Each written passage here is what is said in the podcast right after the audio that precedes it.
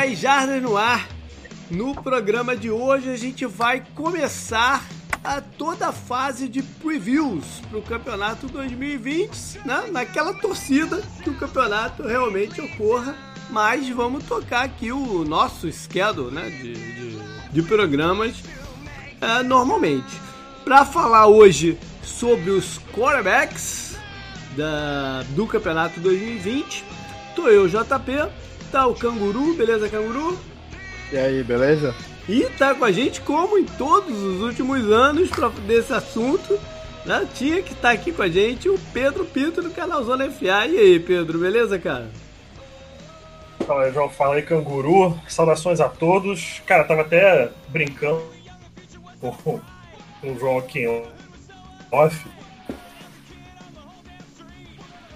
eu tava dando um tempo de americano. Né? Começar a voltar no dia seguinte, o João me manda mensagem lá no Twitter. E aí, aquele programa do, dos quarterbacks, bora gravar? Até eu falei assim, cara, ele tá, eu tô, tem algum bug aqui em casa, ele tá vendo alguma coisa, ele tá com senha da minha conta. Alguma coisa ele tem, cara, é possível. Pô, tô, tô fazendo um trabalho paralelo pra NSC aqui, monitorando as pessoas. ensinou, ensinou pro Snowden tudo que ele sabe. Você tem aquela caixinha do Google lá ó, que fala Alexa? Alexa ah, da Alexa, Amazon. Alexa da Amazon. Sim. Eu, aí, pronto, é isso, eu tenho. Eu tenho uma Alexa. É pronto, isso, é isso. Pronto. Acabou. Tá, tá resolvido, descobri. É a Alexa e o, e o smartphone. Pronto, tá acabou. Certo. Então fala pra galera, cara, o que, que vocês vão fazer lá no Zona FA nesse período? Como é que tá a programação? Cara, tem muita coisa rolando no, no Zona FA, tem muita coisa diferente, né? Acho que o pessoal que acompanha lá percebeu que, que deu uma mudada na programação. Ainda existe sim o podcast, ele tá rolando, voltou agora há pouco, inclusive. O, é, o Rafael Martins e o Bruno Barandas gravaram um podcast falando é, um pouco sobre os edge rushers da NFL e o que a LSU vai trazer para essa temporada. É, tem uma programação totalmente nova que ocorre tanto no YouTube quanto no Twitch é, tem Ball Talk toda segunda-feira, entrevistas com personalidades do futebol americano, é, não só de Twitter, mas também jogadores, técnicos, pessoas é, importantes no FABR como um todo. É, tem o Madenzada com o Rafão, que está fazendo uma campanha no, no Madden com o New York Jets. Diz ele lá que ele chefiou na franquia, o Jamal Adams não pede troca. Então é, é bom dar uma olhada no que ele está fazendo lá. Tem o, o, programa lá do Whiteboard, que ele e o, e o Baranda estão capitaneando, estão tá ensinando para a galera aí os princípios do futebol americano. É, cara, tem, tem, tem muita coisa, muita coisa mesmo. diferente rolando lá no Zona FA, só seguir em arroba canal Zona FA em todas as, as, plataformas, todas as plataformas que é, o pessoal vai ver que o conteúdo tá bacana lá. É, e eu tô voltando aos poucos, fiquei um tempo por fora aí, é, participei do último Ball Talk, vou começar a botar a cara aí é, no podcast, talvez no Classics de quinta-feira, aos pouquinhos estou voltando aí para começar a é, me envolver novamente lá no Zona FA. Maneiro, maneiro, boa notícia.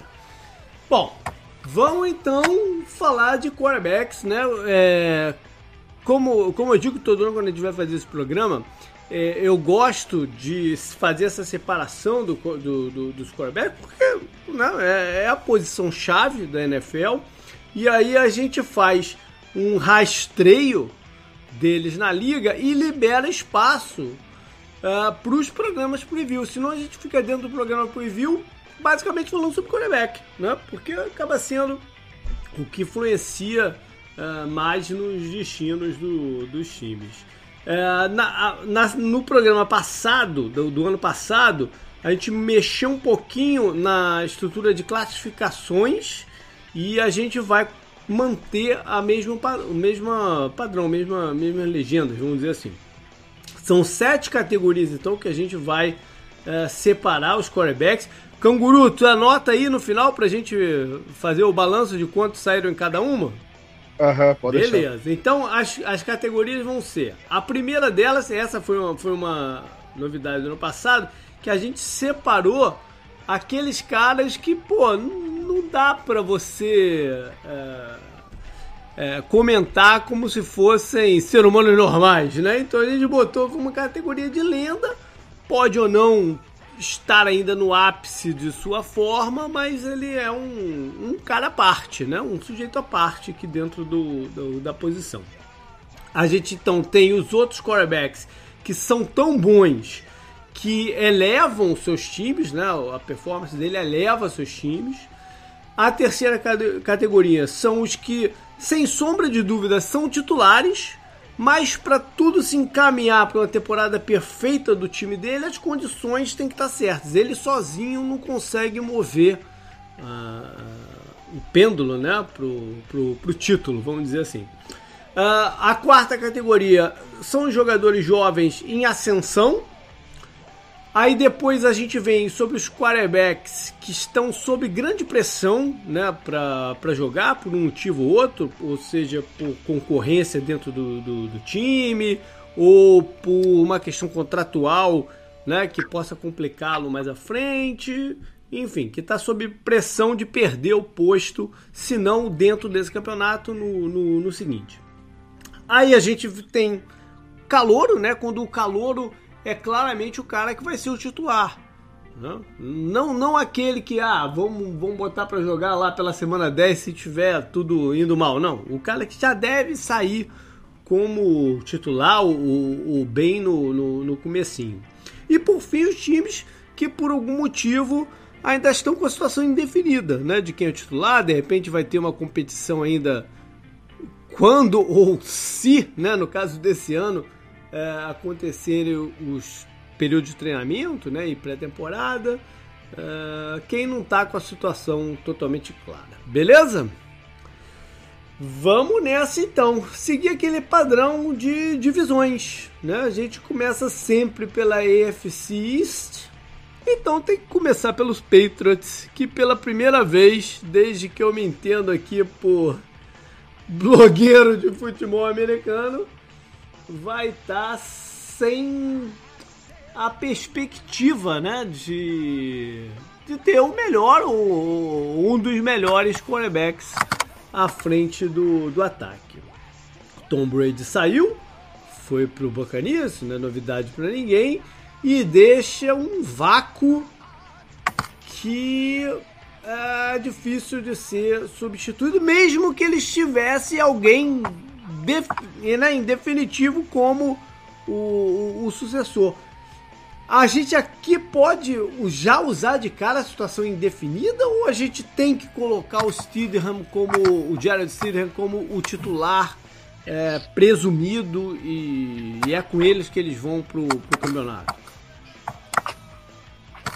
Pra mim é indefinido, né? Ele vai ser o titular, mas só pela moral, né? Por assim dizer.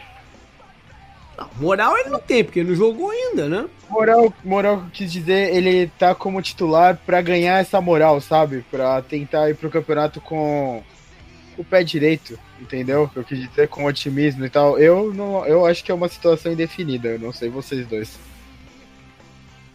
Eu acho Olha, assim, eu, eu é. acho ah, que eu, eu acho que ele tá é uma situação definida eu acho que ele não tá sob pressão, não tá numa crescente, a gente pode quase colocar como, um calor, porque a gente não viu ainda é. nada do Jared Stidham. Mas eu acho que tá bem definido que ele é o titular, porque se o, o Patriots não tivesse confortável com o Stidham de quarterback, eles tinham feito alguma coisa. Tinham buscado alguém na free agency, tinham procurado alguma solução no draft. Fizeram nada, ficaram parados e esperaram e vão mesmo com o George Stidham para a temporada. O que eu acredito que pode acontecer é que, e o que deve acontecer é que ele vai ser um quarterback ok, não vai ser um cara que de forma alguma vai carregar esse time nas costas. Ele tem talento, para quem lembra os momentos uhum. em que o Stidham teve sucesso no college. Ele tem talento, uhum. ele pode ser um bom quarterback, mas mais pro final começou a, a, a não ir tão bem. É, eu acredito que eles confiam nele, não acham que ele é a solução e vão basicamente naquele esquema olha, se der certo, a gente encontrou um quarterback que dá para funcionar e dá para ganhar, ganhar jogos. Se não der certo, o time vai dar totalmente, completamente errado, acaba conseguindo uma pique alta e ano que vem com a expectativa, né, a, a possibilidade de ter o Trevor Lawrence e o Justin Fields, fora as outras opções, é claro, mas os quarterbacks 1A e 1B da próxima classe, possivelmente declarando pro. É. Eu acho que ele é o quarterback mesmo, até porque a alternativa seria o Brian Hoyer. Né? E eu, eu, eu, não, eu não sei se eles se imaginam. Eu, em primeiro lugar, eu acho que o Belichick nunca vai entrar no campeonato com a intenção de. com aquela intenção de tanking, né? De ah, vamos, vamos mal pra. Eu acho que pode, como o Pedro falou, pode acontecer dele ir mal e, e, e ficarem com uma, com uma campanha muito ruim. O que eu acho é que ele, ele, ele, ele vê o, no Brian Roy, ele não vê no Brian Roy alguém que ele confie para brigar pelo, pelo título, vamos dizer assim. Né? É, talvez o, o Belichick usou aquele ano que o Brady se machucou e o, e o Sam Cassell jogou como uma, um balizamento do que pode acontecer, mas eu acho que a situação é bem diferente, né? É, o São Cassel já, já vinha lá treinando e, e participando do, do, dos camps já, acho que há duas ou três temporadas. É, o Cida é, é muito cru. Né? E até essa semana saiu uma, uma entrevista com o treinador de linha ofensiva que se aposentou mais uma vez, né? o Skarnek. E ele dizendo que deve ter um período aí de de adaptação extenso. Né? Então, eu não sei o quanto que o, o, o vai ter de lastro aí para para poder jogar. Se a torcida vai ter paciência com, em esperar ele se, se desenvolver. Né? Eu me surpreendi um pouco deles não terem se coçado para arrumar uma alternativa, já que esse ano tinha muita gente disponível né, de, de quarterbacks no mercado. Mas uhum. é, é, com ele mesmo que eu acho que eles vão. Se as condições todas estiverem certinhas, pode dar certo. O Belichick pode armar os oh. esquemas, né? Mas. Ó, oh, eu não tô falando mal do Tom Brady. Veja bem, hein? Não tô falando mal do Tom Brady. Mas o Patriots fez a campanha do ano passado não baseado no seu ataque, não pelo Tom Brady, né? Pela falta de alvos e tal. Muito criticado. Eles anotavam muitos pontos, principalmente na, na primeira metade do campeonato. Eles anotaram muitos pontos, mas muitos desses pontos vieram do time de especialista e da defesa, né? Que parece uhum. que vai ser o que vai carregar o Patriots nesse próximo ano, né? Apesar da, de algumas perdas e tal, o Bill Belichick continua sendo o cara, né? desses dois desses dois setores do time.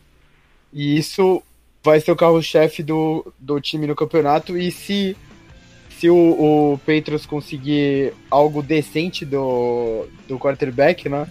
Eles não precisam de muito. Eles precisam de pouco, né? Para o time dar certo, pelo menos.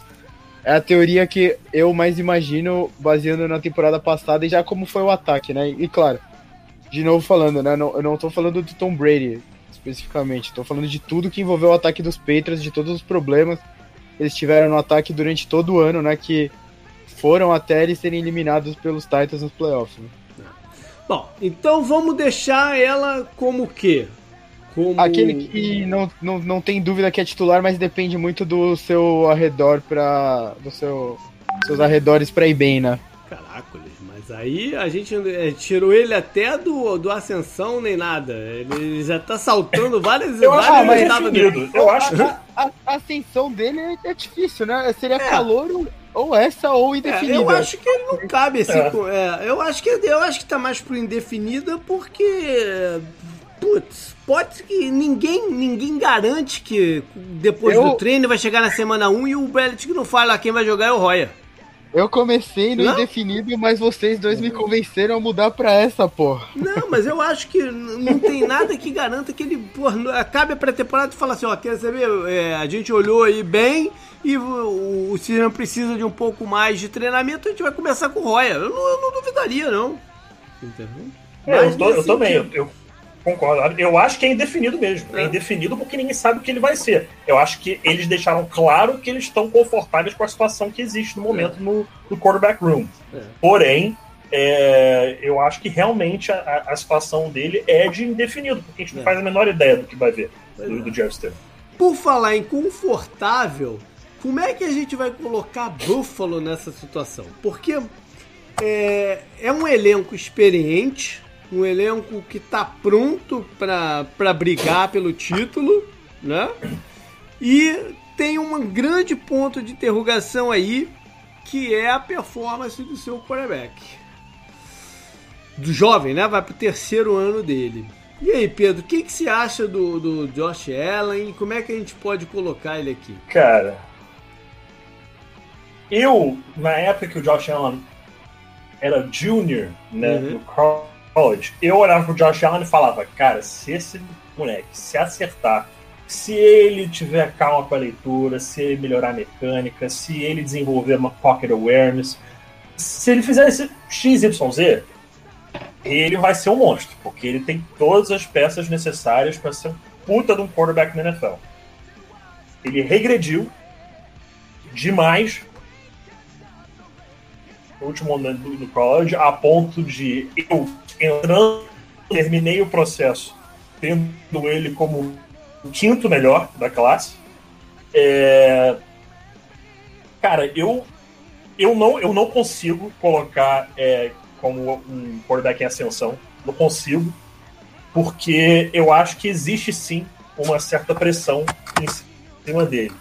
Pelo seguinte, o Bills está montando o que é tranquilamente uma defesa top 5 na NFL. Uhum. Tranquilamente uma defesa top 5 na NFL. O Josh Allen é mais perigoso correndo do que passando. Essa é a grande verdade do momento. Olha, é, eu eu, eu, eu entendo que pode até parecer perseguição. Pode parecer que, pô, eu confio no Josh Allen. E realmente, eu não confio no Josh Allen. Mas eu não vejo o Josh Allen progredindo da forma com que é dito por muita eu gente. Eu tô entendendo. Você, você não tá vendo o produto final ainda do, no lugar que ele tem que estar. Não tô. Né? Mas a gente tem não que fazer tô, a seguinte, a gente tem que fazer a seguinte é, ponderação. Houve uma progressão do ano 1 para o ano 2. Houve. Cara, achei muito pequeno. Mas teve. Muito pequeno. Porque ah, deveria ter sido, pelo menos. Justo, teve, teve, teve, a, progressão também pode ser aplicada ao time como um todo, não só ele, né? Acho que é a força do time que é o, o que move o Bills pra frente, não é o Josh Allen, sabe? É, mas olha Acho só, teve um jogo, teve sim, um jogo sim. muito interessante que foi um, uma das partidas contra os Patriots que o primeiro tempo foi uma catástrofe e ele se assentou no segundo tempo. E, e, e, teve bons lances, teve bons passes e tal. Eu acho que a gente tem que dar pelo menos o, o benefício da dúvida de que ele pode uhum. dar mais um passo à frente esse ano. Eu sei que as condições são, são complicadas até pelo pela essa questão toda de, de treino e de, e de, né, de, de, tempo esse ano com, junto com, com, os outros jogadores e tal. Mas acho que a presença do Stephon Diggs pode ajudar bastante, porque é um, um, um recebedor, talvez um dos melhores recebedores da liga em termos de é, criar separação via rota, né? Ele com rotas muito boas e ele cria separação. Ou seja, pode ser um jogador que o Josh Allen confie que vai estar aberto e isso ajude ele a dar uma deslanchada. Né? Então acho que a gente tem, eu, eu acho que a gente tem que dar pelo menos o benefício da dúvida para ele nesse momento. A, a contratação do Stephon Diggs acho que ela pode ser colocada como esses dois, dois fatores, né? Um de pressão e um, claro, de ajuda, né? A pressão porque, como acho que talvez seja a última oportunidade para ele como... É, é um pouco, é, acho, que, acho que é um. Pouco, é um pouco é, dramático. É. é um pouco dramático usar isso, mas o Bills está entrando num ano que é a janela que eles sonham há muito tempo, uhum. né? E ele, eles, uhum. nesse momento, nesse momento, a NFC East, tirando os Jets, né, que tem o Adam Gaze, então isso já deixa você meio assim. Eles estão se construindo para esse momento, né? Que é um, uma das peças do Patriots saiu, é agora que a gente tem que subir. É, o Bills se preparou para isso. E o Josh Allen tá lá, é o terceiro ano né, agora dele? É isso, Vai né? o terceiro. Com o Stephon Diggs. Então o time, o, o, elenco do Bills é muito bom, é um dos elencos talvez mais fortes da NFL no momento, né? Bom, então, então vamos dar esse passo à frente. Vamos dar esse voto de confiança e ascensão e ano que vem a gente vê o que, que faz com ele. É, passar para Miami, então. Miami é uma situação muito, muito, muito definida, né? Muito clara. O Tua não tem condição de jogo, então o quarterback é o Ryan Fitzpatrick. Porque a gente não sabe até quando que o, o Tua vai ficar de fora, né? Então, Essa é a, é a, nossa terceira categoria, né? Que a gente falou. É. Que não eleva o time, mas tá lá definido, né? Exatamente, tá definido. E o, o Ryan Fitzpatrick, a gente sabe muito bem quem é o Ryan Fitzpatrick hoje. Né? Ele é aquele cara que vai deixar o time uma gangorra. Porque ele vai ter passes espetaculares, vai ganhar jogos que, pô, tu não imagina que eles possam ganhar. Sim. E outros, pô, vai dar tudo errado e um monte de interceptação e, e pronto, né? Então... Ele, ele como quarterback, né, com a barba, com a faculdade, né, que ele fez, que é a Ivy League lá, pô, qual é o uhum. nome da faculdade, cara? Harvard. Harvard. Isso, Harvard ele é uma figura muito boa pra NFL e é bom que ele continue na NFL nesses, nesses papéis dele. Ah. Aquele começo dele de temporada com o Buccaneers foi algo. O Fitzpatrick hoje ele é entretenimento garantido, né? E, e junto Sim. com que ele mostrou um bom entrosamento com alguns dos recebedores de Miami no ano passado, se as outras condições estiverem certinhas, eles podem até ter uma temporada estilo ele teve com o Jets há uns, sei lá, uns 5 anos atrás. Né? Então, é, Sim, é, essa a, é uma situação... primeira temporada primeira temporada decente do Devante Parker muito é, tempo, né? Exatamente. Que falam dele. Exatamente. Então essa é uma situação muito definida e que até, até definida no ponto de que a hora que o Tua tiver a condição de jogo, ele vai jogar. Né? Então tá, tá, tudo muito definido lá em Miami. Passando então para os Jets. O Jets é uma situação uh, até certo ponto parecida com a do Buffalo, pela questão do, do Darnold estar indo no terceiro ano, né? Mas com a diferença de que ele não tem ao redor dele a estrutura que o Josh Allen tem para jogar. Né? Ele tem um elenco que é volátil e tem uma comissão técnica mais volátil ainda. Eu acho que a parada do Darnold, é, Pedro, vê se você concorda comigo. Eu acho que ele vai ter um tempinho a mais para se consolidar do que o, o Josh Allen tem. Mesmo o time não estando num degrau abaixo, o time como todo estando num degrau abaixo, porque a percepção de potencial dele ainda é maior. Mas para uhum. esse ano específico de 2020, ele precisa, vou fazer uma brincadeira aqui, mas no, é, metafórico. Ele precisa parar de ver fantasma, né? Porque foi a parada que pegou é, no ano passado. É, o, o, o que ocorre com o Sam Darnold é. Eu, a impressão que dá, e que assim, a gente escuta e lê muita coisa a respeito, é claro. É, cara, o Adam Gase é um problema. Adam Gase é um problema em todos os times. Ele, ele acabou com, com o Miami Dolphins, que tinha um projeto de se remontar e conseguir ser um bom time, e destruiu aquele vestiário, querendo jogadores que só ele queria. Chegou o Brian Flores em uma off-season, resolveu muito problema daquele, problema daquele time. Não estou dizendo uhum. que resolveu o time, mas conseguiu fazer muita coisa com nada. Né? Essa é a grande verdade. Chega no Jets, Jamal Adams já falou que não joga lá de jeito nenhum. Tem vídeo dele é, de algum torcedor falando vem pro Cowboys, ele falando que tá tentando. Então, assim, é, cara, por onde o Aaron Gaze passa, ele destrói tudo. Ele teve alguns bons anos, né? Deu relativamente certo é, como coordenador é, no Bears, deu, deu muito certo como coordenador do Peyton Manning Broncos, mas o Adam Gase simplesmente parece que é um, um lunático comandando um time e, e, que só o que ele pensa importa. E, nitidamente alienando seus jogadores e ele não está ajudando no desenvolvimento do Sam Darnold. O que muita gente imaginaria que seria o ponto forte, seria, pô, o Adam Gase é um maluco, mas ele vai desenvolver o Sam Darnold. Não está acontecendo. Simplesmente não está acontecendo. É, eu não sei em que categoria eu coloco o Sam Darnold. Eu não sei, porque ele tem que mostrar alguma evolução, ele não está em clara ascensão, acho que não é uma coisa nítida que a gente vê no, no Sam Darnold. Ele é o titular tranquilo nessa franquia, acho que não tem nenhuma grande ameaça para o Sam Darnold para perder a vaga. Mas rola também uma pressão para ele, ele melhorar. Uhum. Então ele tá. Ele é uma mescla dessas três situações. Eu não sei em qual encaixar. É, é, é uma mescla mesmo. É, mas eu acho que, por exemplo, vamos dizer que o Adam Gaze rode no final do ano. Vamos só supor, né? Eu acho que o próximo treinador daria um ano pro, a mais pro, pro Darnold para ver qual é. Entendeu? Ele não chegaria e. Com ah, certeza. Vamos, vamos limar tudo. Então eu acho que nesse ponto. Não, de forma alguma. Ele ainda tem. Ele ainda tem um, um colchão aí de. De.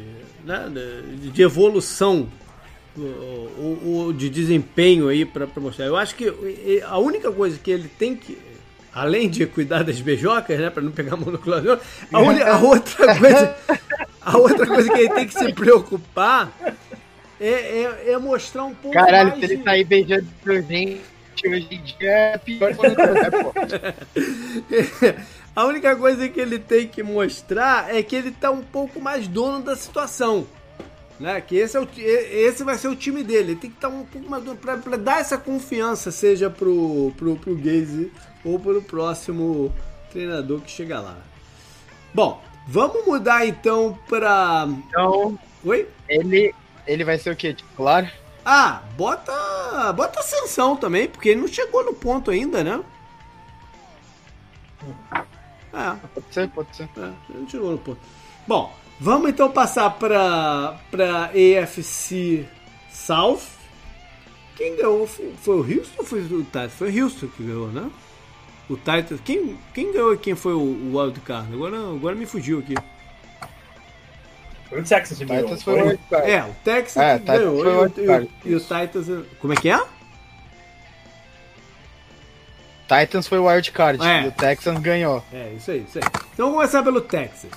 O, o Watson, no meu ponto de ver, ele, ele já saiu desse da, da ascensão e tá uhum nessa exata categoria de que a performance dele eleva seu time.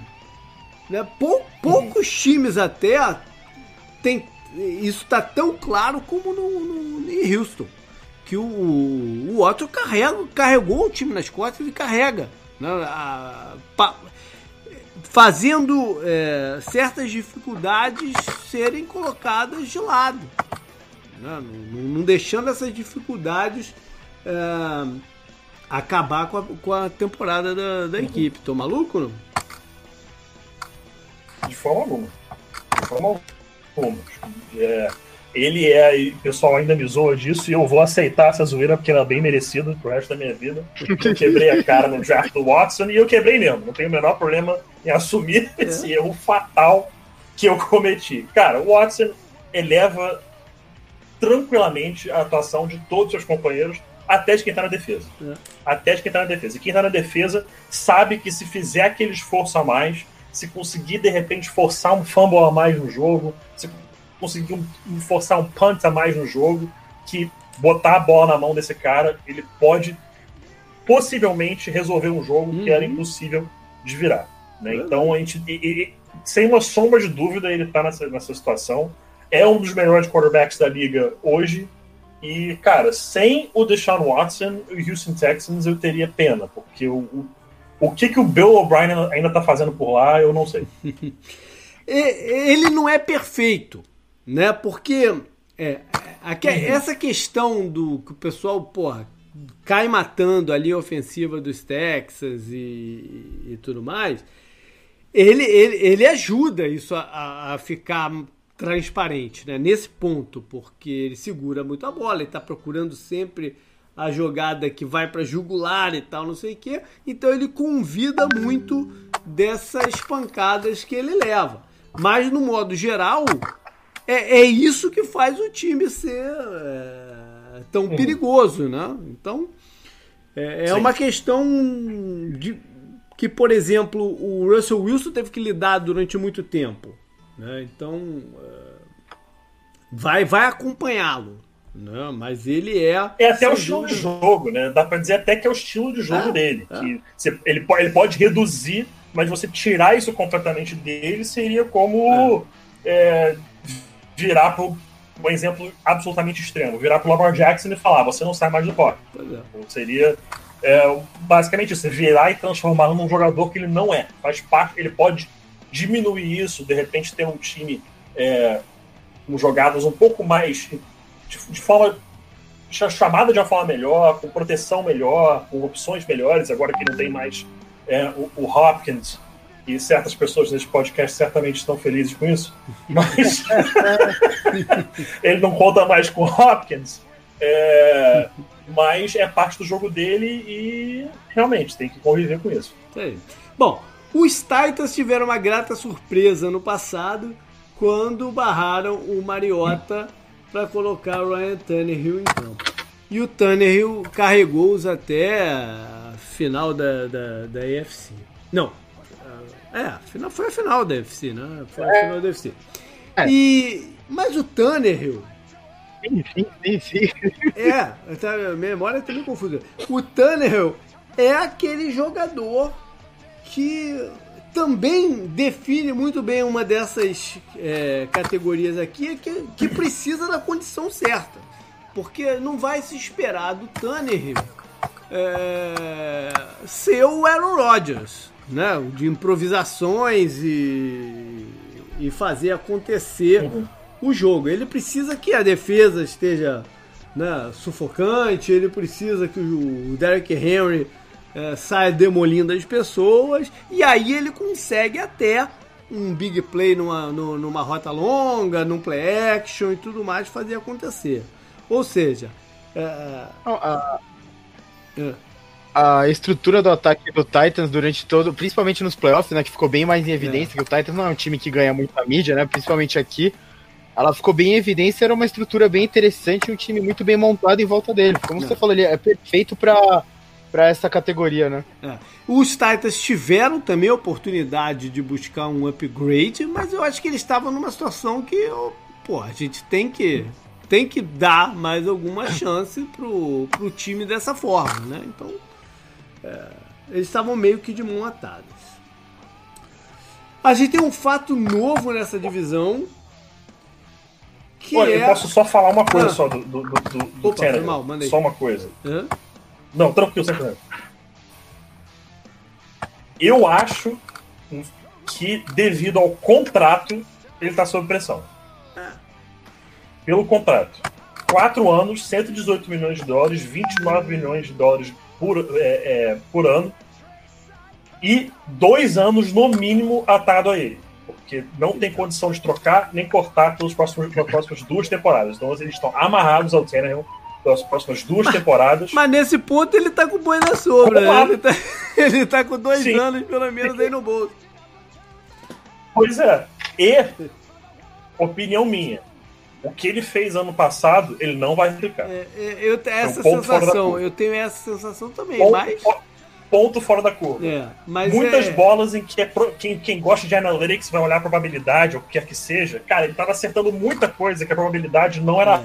alta. É. Isso não vai, não vai ser replicado e eu não acredito que vai dar muito certo. É, o problema é que os Titans estavam no, no, numa. A gente, não, a gente não pode jogar fora o que a gente conquistou no passado, né? A gente tem que tentar de novo. Exatamente. Então, fazer o quê? Bom, mas como eu disse. Titans indo bem criou um problema para ele mesmo. Exatamente, exatamente. De uma certa forma. Eles têm uma, um fato novo na divisão esse ano que é a chegada do Philip Rivers em Indianápolis. É, o, o, eu e o Pedro, a gente conversou, a gente, né, durante esses anos, a gente foi num vai e vem em relação ao Philip Rivers grande, né? Porque ele foi um cara com performances irregulares de um ano para o outro.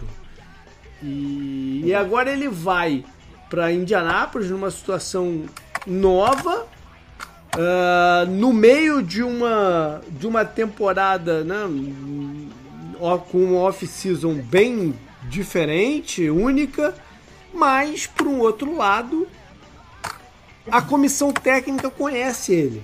Né? O Wright trabalhou com ele lá em, em, em, na época em San Diego, na comissão técnica do, do Hunt como coordenador, ele como treinador de quarterbacks e tal. É, então, existe uma familiaridade aí, para se tentarem afinar as coisas. Ele não vai ter um entrosamento com os outros jogadores, deve sair uh, né, no, no, no, meio do campeonato pela experiência dele e tal. Mas ele já não é mais, não está mais também no, no pico uh, técnico dele. Né? Ano passado teve problemas de às vezes de impaciência, é, de, a precisão, né, de braço, precisão mecânica e uhum. tal. Ele teve problemas ano passado. Uhum. Você acha. Eu, bom, eu acho que a gente tem que colocar ele aqui como. Óbvio que não há, não há dúvida que ele vai ser o titular do time, né? Apesar do, do Bruce continuar lá, ele não vai ser o titular do time.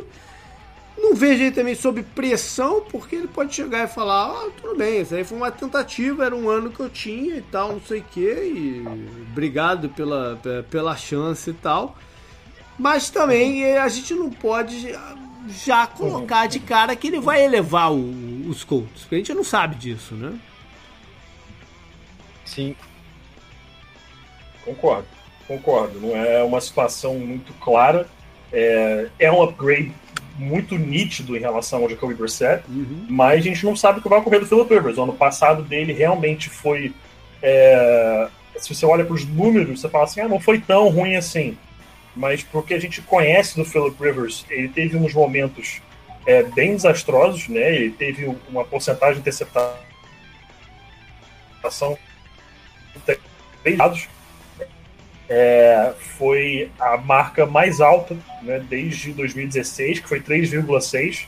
E a última vez que foi mais alto que foi esse número foi 2011.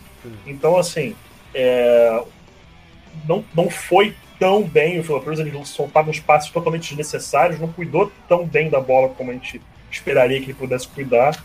E eu acho que é isso, ele é titular, né, nitidamente, é um upgrade novo em cima do Jacoby Brissett, mas a gente tem que esperar para ver se ele vai realmente elevar o nível desse Colts ou não. É. Por fim, eu deixei ele como titular, então. Titular igual é. o Ryan Tannehill. É, é titular, titular.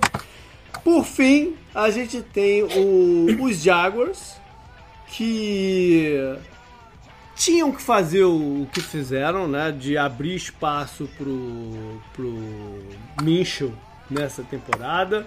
Pelo que o Minchel fez por eles ano passado, que transformou o que seria um, um campeonato totalmente irrelevante, né? Para algum que gerava algum tipo de curiosidade né? E, e, eu falei muito sobre isso quando eu fui no jogo lá em, em Jacksonville, o quanto que a torcida do Jaguars abraçou a ideia do, do, do Galen Minshew, né? um prêmio de figuraça, por vários motivos. E eles, ok, estão falando para ele, ó, mostra aí que você pode ser o nosso, o nosso quarterback. Né? Para um cara que foi calouro como ele foi, ele saiu muito bem.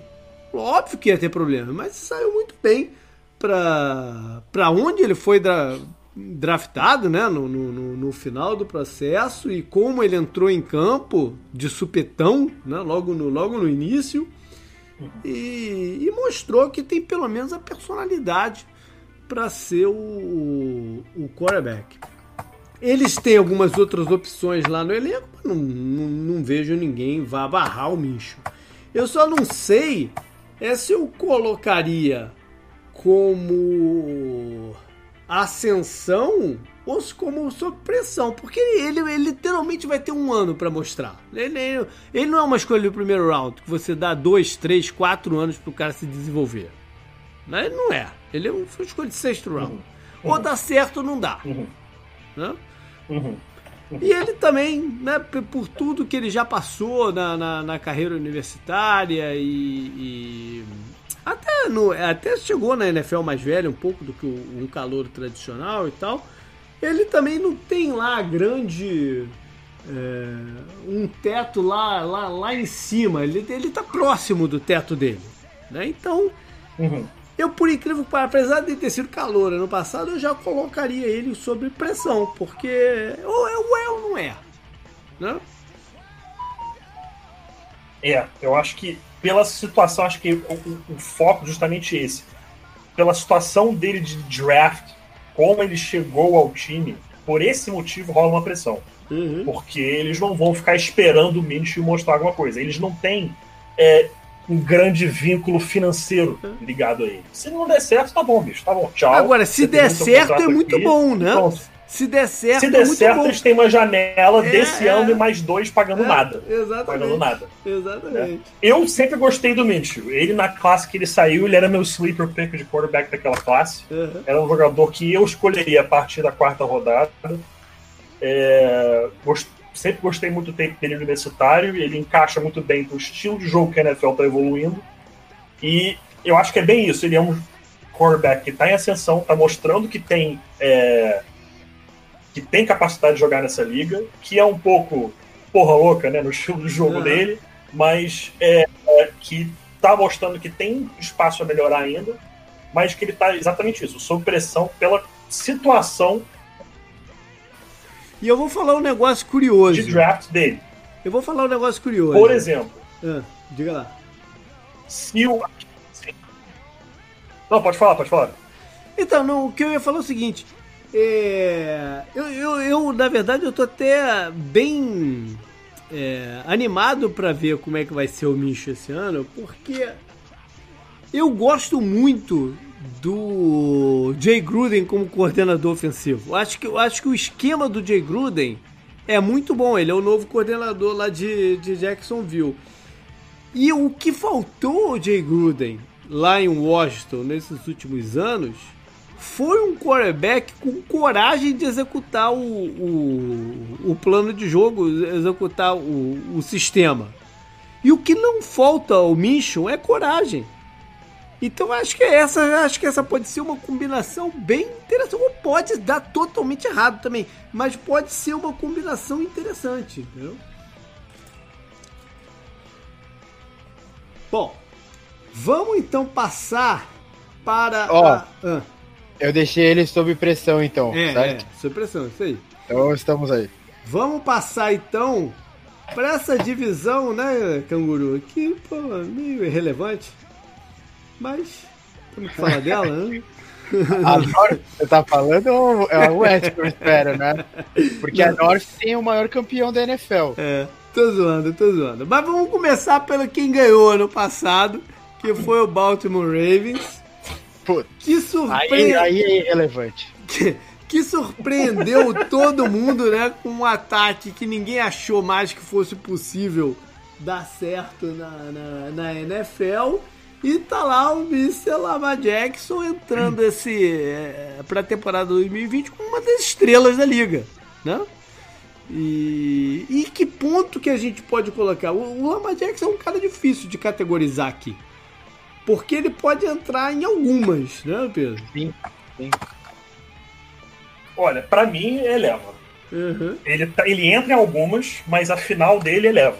É. Que Que foi o que aconteceu no passado. Cara, né? ele tá Ele, sim, ele é MVP, titular absoluto do time, claramente em ascensão, mostrando que tem muito espaço a melhorar ainda. Ele, no ano passado, muitos dos defeitos que ele tinha do college e do primeiro ano, ele evoluiu muitos deles, Uhum. tá? Muitos deles.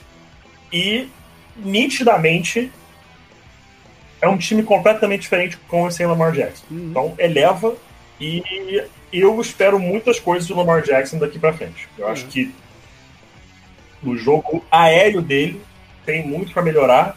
É, tem esses boatos aí recentes de que os Seahawks e Ravens estão considerando contratar o Antonio Brown. Se ele tiver com né, a cabecinha dele ali em dia, talvez, mas né, do que a gente tem visto ultimamente, acho que não é uma boa ideia. Mas, é, olha, eu espero muita coisa do Lamar Jackson. Eu tô ansioso, pra mim, eleva. É, o, o Canguru, eu acho que vai concordar que o Lama Jack teve, óbvio, não, não, não é nem uma questão de concordar, teve, teve uma temporada é, excepcional e acho que muito do que o, o Lama Jackson agora pode melhor, mostrar de evolução depende também da evolução dos recebedores dele. Né? Os recebedores dele podem ajudar muito nesse- na percepção do, do, do que a gente tem do Lama Jackson no, é, é, como quarterback. E enfim, ele já, já é um cara que faz a diferença. A única coisa que ele pode também ter de dificuldade em 2020 é que os adversários não vão mais. É, não vai ser mais um elemento surpresa.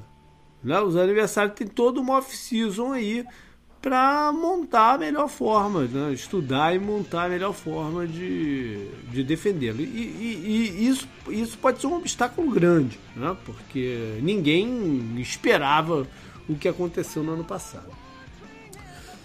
Passando para Pittsburgh, Canguru. O Big Ben tem que estar tá na categoria de lenda, né? Porque. É... A gente sempre a gente sempre relutou em colocá-lo antigamente quando a gente falava de elite, né? Porque talvez elite não fosse o termo certo de, realmente para ele. Mas lenda ele é. Sim. E aí, o que, que, você espera dele nessa volta? A, a gente sempre tem debate tá todo mundo falando que ele tá muito bem frente, né? Então, é, você comentou da questão dos recebedores dos Ravens, tem essa questão nos, nos Steelers também, né? Pra ver o Juju numa temporada mais, mais constante, né? Com, sem o Antonio Brown e tal. Tem os outros recebedores que também podem evoluir. Tem muitas coisas que servem com o ataque dos Steelers. Talvez a maior constante do ataque dos Steelers seja a linha ofensiva, né, no momento. Uhum. Tem a adição de Tyrion de novo, né? Que é um bom alvo para endzone, que é o Eric Ibro, né? Tem a questão do jogo terrestre, de novo, para ver como ele vai funcionar. O James Conner tem problema com lesão também. Então acho que são muitas coisas é, legais pra gente ver, né? Como torcedor do Steelers, pra gente esperar a evolução que é mais ou menos o que a gente deseja, né? Que é o que a gente deseja, claro. E o, todo mundo está falando bem do Big Ben. Vamos ver se isso vai se traduzir em campo, né? Mas eu acho que, né, Pedro, a gente não pode ter na cabeça o Big Ben do passado, né? Aquele cara que, que se movia de um lado para o outro, esperava a pancada. A gente não pode ter isso na cabeça, porque isso seria irreal, né? Sim, seria totalmente real esperar isso dele. Acho que ele entra nessa categoria lenda porque é um quarterback que vai ser Hall of Famer, entendeu? ganhou dois Super Bowls, não tem como dizer que, que não é esse o caso com o Big Ben. E eu acho que finalmente ele botou a cabeça dele no lugar, porque quem me conhece sabe que eu tenho um pequeno ranço do Big Ben, não como jogador, como jogador não tenho nada contra. O que me irrita é sempre essa questão dele de, ah, eu vou me aposentar, não sei se eu aposento, não sei se eu jogo, não sei se eu vou jogar mais. Aí quando escolhem o Mason Rudolph ou quem quer que seja, ele fica irritado. Então, meu amigo, você tem que escolher um lado ou outro. Você vai jogar ou você não vai jogar. Se ficar falando que não vai jogar, a gente vai escolher alguém pro teu lugar, cara. Você não pode ficar irritadinho agora que tem alguém pro seu lugar, entendeu? E isso é uma coisa que sempre me irritava no Big Ben, mas parece que ele botou a cabeça nos eixos, parece que tá realmente focadíssimo agora.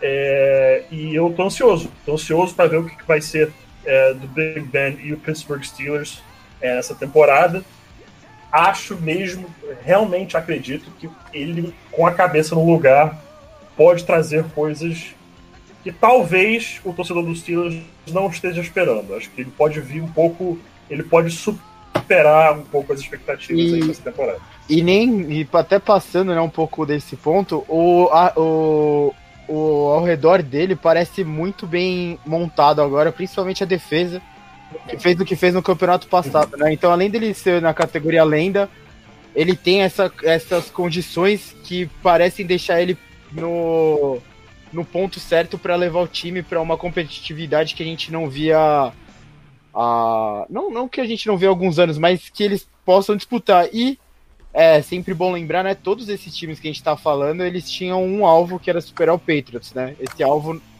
não existe até a gente ver o começo do campeonato, né? O Patriots, pelo menos o Patriots que a gente conhecia, talvez o Patriots seja novamente superável, mas de uma outra forma, né? O que eu espero que não aconteça, né? Com todas as minhas forças, mas é só que tem esse vazio, acho né? acho que o Patriots tem outro nome agora, infelizmente. É, é talvez outras cores, mas esse vazio que existe na UFC, né? Que, como você disse, já até pode ter sido preenchido, mas os times eles, eles sabem que ele existe, sabe? Então é mais fácil você. Parece mais fácil você ganhar desses outros times, né? Mesmo que eles sejam muito fortes do que do Patriots, né? Porque, pô, do Patriots parecia impossível às vezes. Então, Bom, vamos para os Bengals, que é o time que é o, acho que é o único que a gente tem, vai ter aqui como na categoria calor, porque o Burrow vai jogar. Já vai sair jogando. Ele não é um quarterback é, com 20 anos de idade, né? Ele já, já chega um pouco mais velho também na, na, na NFL.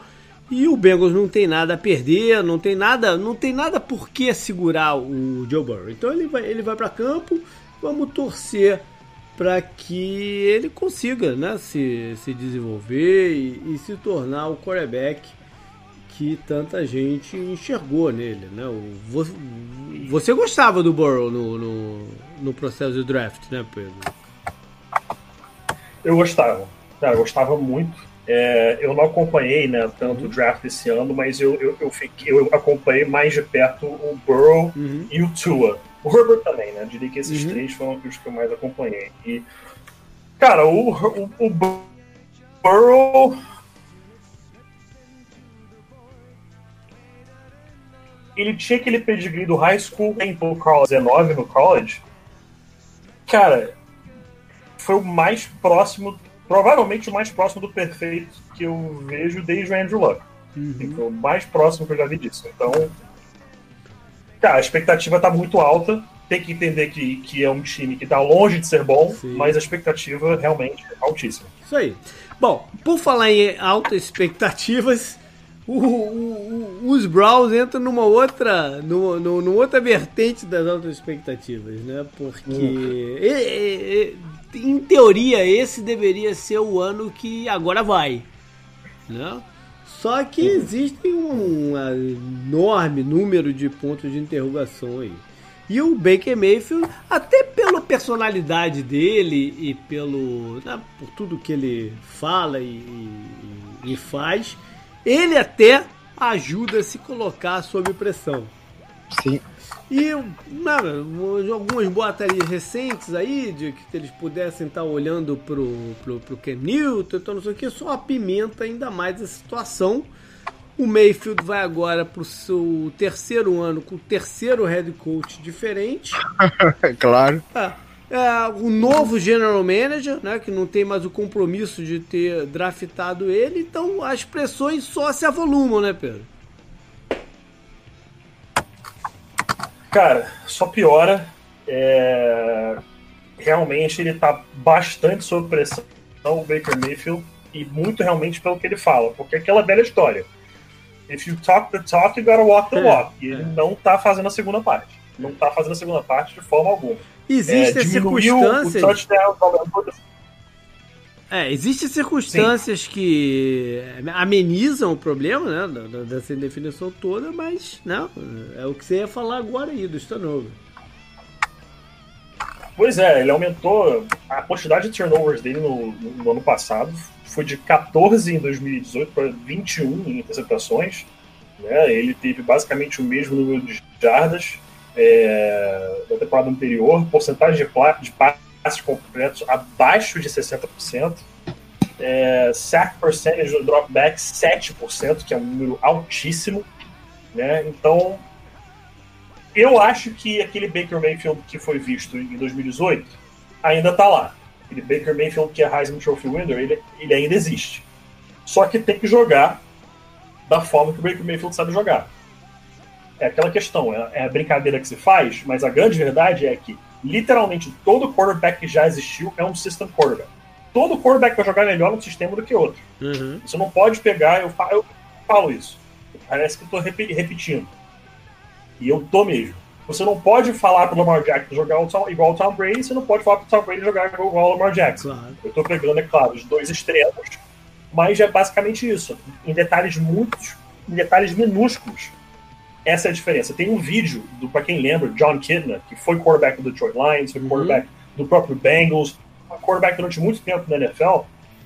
Ele mostra a diferença do porquê que quando o Dak entrou, é, o Cowboys teve que mudar bastante o estilo de jogo. Que o Tony Romo gostava mais de. Olha, olha o nível do detalhe.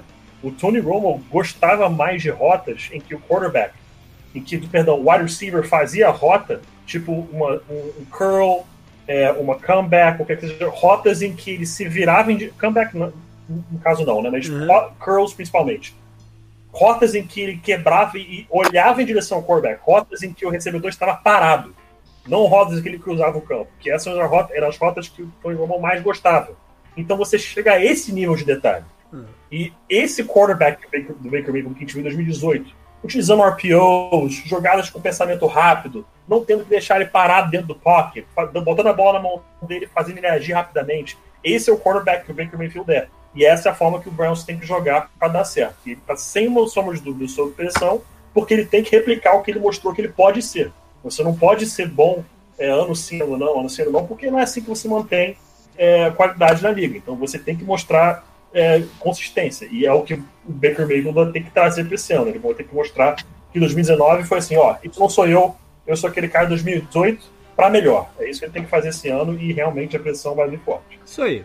A falta de estrutura do Browns colabora, né, também para pressão. Nossa, pois é, colabora demais. Bom, vamos passar então para a FC West e óbvio começar com os Chiefs. Patrick Mahomes já está no seu terceiro ano, né? Já, já, já tá na condição de, de lenda. E se você falar pra torcida do Chiefs que ele não é lenda, ah, não, já, já, já tá na, na, na, condição de lenda. E acho eu que posso não participar da fala. É, acho não, que, acho que não, não tem nem muito o que falar. não tem nem muito o que falar do Patrick Mahomes é, né, cara, nessa altura aqui. Né? É, é interessante que ele já pode estar na condição de lenda e talvez em ascensão também, pô.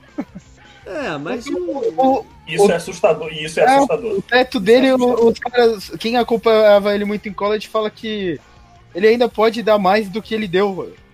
Ah, Mesmo depois de alguns lances que a gente vê sempre, que é absurdo. Ele é uma das. Como a gente falou no podcast passado, né, JP, daquela coisa lá do, do movimento negro e tal, de ter muita força agora por causa de caras como ele, né? Ele é a cara da NFL hoje. É, ele é, é a cara da NFL. E eu vou, eu vou dizer um, uma coisa aqui. É, você tá falando aí que ele pode fazer mais ainda. Se ele fizer mais, ou se ele fizer o que ele tá fazendo agora, não muda absolutamente nada. O que ele já tá fazendo já é tanto que não, não, não muda absolutamente nada. Então. É... Cara, tem, tem, tem uma entrevista do Mahomes que ele vira e fala que é a coisa mais assustadora que eu já ouvi, que é mais assustador do que qualquer tape dele. Ele vira e fala que ele só aprendeu a ler defesa com Alex Smith. Que até então ele não sabia ler defesas, ele entrava e jogava. Até ele aprendeu o esquema a ler no, defesas. No, o esquema dele no quando ele chegou na NFL. Né? É, o esquema Sim, dele não precisava. Exatamente. É. Exatamente. E isso é assustador. É. Porque um cara que chega, faz o que fez no primeiro ano dele jogando, e ele tá me dizendo que, ah, não, foi só no final do ano passado, antes de eu começar a jogar, que eu aprendi a ler defesas. E ele faz o que fez. Cara, é nível lenda já assim. É, é, e não vejo isso caindo pelos é... próximos 10 anos tranquilamente. Não a, jo a jogada lá, a recepção do Tarek Hill, né, que meio que decidiu o Super Bowl a favor do Chiefs, foi ele que chamou, né, a jogada. Ele fala com o. Sim o coordenador ofensivo, né, o Bienem, ele fala, vamos fazer aquela jogada que eles tinham feito, acho que no, na temporada anterior contra o Patriots, talvez eu não lembro, eles tinham feito num outro jogo já, e daí ele, você quer fazer aquela mesmo? Quero, daí ele fala, é, mas ele, ele fala, preciso só do tempo, né, o tempo da bola sair da mão dele antes do o, o Bolsa derruba ele, no, quando ele faz o passe, né, o Bolsa derruba ele, e cara, se você ver a jogada, é impressionante, né? Onde a bola vai, o tempo. É, é, então, lenda em ascensão. É, como a gente estava falando do time, né? Que eu acho que vocês concordam comigo que está preenchendo o vazio agora do Patriots. É esse ataque do Chiefs, né? Que você olha e fala como a gente pode parar ele, né? Bom, vamos passar para os Raiders então, onde uh, as desculpas para o Derek Carr estão acabando. Então eu acho que ele entra sob grande pressão em 2020. Uhum. É, já poderia ter entrado nessa, nessa off-season num time diferente caso não tivesse arrolado toda aquela confusão com o Antônio Brown e, não, e, e amenizado a questão dele. O, o fato é que assim, uhum. daquela mesma coisa que eu falei do Gardner Minshew e o Jay Gruden, vale aqui pro John Gruden. Né? O John Gruden precisa de um quarterback que tem um pouco mais de coragem com a bola do que o Derek Carr tem. Então ele entra sob grande pressão. É, não sei se vai perder o, o posto esse ano, porque o, o, por incrível que pareça, o quarterback que eles contrataram, que é o Marcos Mariota, tem muito dos mesmos problemas. Né? Então, é, mas pro, pro futuro próximo, eles vão jogar numa cidade diferente esse ano, ou seja, não existe o vínculo né, com a torcida ainda. Ele está sobre uma enorme pressão. Mudando aqui para os Chargers, o titular nesse momento é o Tarek Trot, né? Como, como, ele falou que se chama, agora eu não, eu não esqueci. O Trot. e agora a pergunta é até quando? Né? Porque o, Tru, o Trud, se a gente não sabia qual era, se a gente não sabia como se falava o nome dele, a gente sabe quem ele é como quarterback, né? Ele é o quarterback que só, só lança a bola pro, pro, pro, pro recebedor que está desmarcado. É basicamente, se tivesse que falar alguma coisa para definir o Taylor, eu falaria isso. Ele só passa a bola pro cara que ele sabe que está desmarcado. Isso não, não funciona na NFL. Então os Chargers, que também tem um elenco né, um pouco mais desenvolvido, é, podem em algum momento se sentir na, naquele dilema, né? Vamos botar o calor para jogar agora ou não vamos? O que, que ele pode trazer a mais do que o, o Terry Taylor traz? Então, para mim é uma situação indefinida, apesar do Terry Taylor ser o titular nomeado, né? Vocês acham? Cara, o Herbert joga em algum momento. É. Herbert joga. É. Herbert joga em algum momento, não tem como. É, acho que a questão é pura e simplesmente quando a comissão técnica vai olhar. É uma, é uma combinação de quando a comissão técnica vai olhar e falar assim: o Herbert está pronto, com é, pressão externa para colocar o Herbert para jogar. Uhum. Porque o Tyrod, todo mundo sabe que ele não está ali para ser a, a, solução. Quem está ali para ser a solução é o Herbert. É. E se o Tyrod conseguir entrar e trazer uma fazer ele de repente um 500 nos quatro primeiros jogos, arranca uma vitória ali, entendeu? deixando a defesa jogar, fazendo o ataque rodar. Pode ser que ele consiga segurar e consiga mais tempo né, dentro de campo. Mas eu não vejo o Tyrod Taylor, o Tyrod Taylor, perdão, é, sendo titular até o final do ano. O Herbert assume isso aí é, no máximo, no máximo até semana 8. Acho que mais tardar mesmo, semana 8, o, o Herbert já está como titular. A pergunta é: se eles vão botar o Herbert quando a vaca já, já foi pro brejo ou para tentar impedir que a vaca vá pro brejo? É essa que é a pergunta, né? Em que momento que ele vai. Eu acho. Eu acho que pode ser para impedir, porque vale lembrar de um pequeno detalhe. Esse ano são sete times do playoffs já, não são mais uh -huh, seis. Uh -huh. E se o Chargers olhar e falar assim, a gente pode beliscar essa sétima vaga, né? Pode ser que coloquem o Herbert para tentar salvar isso ou ter alguma chance. Até porque, porque, não tem sete melhores elencos na EFC do que o do Chargers. Não tem. Não? Não tem. Tinha, a gente tinha, se você olhar no ano passado, somente no ano passado, era Chiefs, Patriots e Ravens. Esses três eram os três, você olhava e falava assim, tá, esses três aqui estão nos playoffs, o resto vamos ver. Agora você tem o Patriots, que a gente não sabe, e o Chiefs e o Ravens, que são os frontrunners, digamos assim, no momento na, na, na, na AFC. O Texans tem o Deshaun Watson, sim, mas tem muitos outros uhum. problemas, não dá para ter uma garantia. Sim. É, o, o Titans teve um ano, a gente vai ter que pagar para ver e ver se acontece de novo. Então você tem dois times aí que são os dois fortes é, é, na conferência e mais cinco, e mais cinco vagas. É. Isso aí. Então a gente tem que ver, tem que ver. Qual Pode é? ser que façam isso mesmo. Sabe, sabe uma situação. Ah, foi não sei, eu não sei como fala o nome. Onde a gente vai deixar o Taylor? Ah, vamos deixar como. Acho que, eu acho que a gente tem que deixar com uma situação indefinida aqui. Porque Sim. pode ser que tudo mude, sei lá, na terceira rodada. Entendeu? Aí mudaria para calor, né? É, é, exatamente. É, uma situação aqui curiosa é que o Chargers vai participar do, em conjunto com os Rams da versão desse ano do Hard Knocks. Então a gente vai ter uma ideia do que, que ele, eles pensam mesmo do, do, do, do Herbert antes do campeonato começar, porque ali a gente tem um cheiro se eles acreditam que o Herbert vai, vai, vai poder jogar ou não. Né? Eles vão dependendo de como eles querem mostrar pra gente o, o Herbert. Bom, por fim, para fechar a conferência, vamos deixar aí que o Pedro categorize o Drew Locke. E aí, onde é que a gente bota ele? É.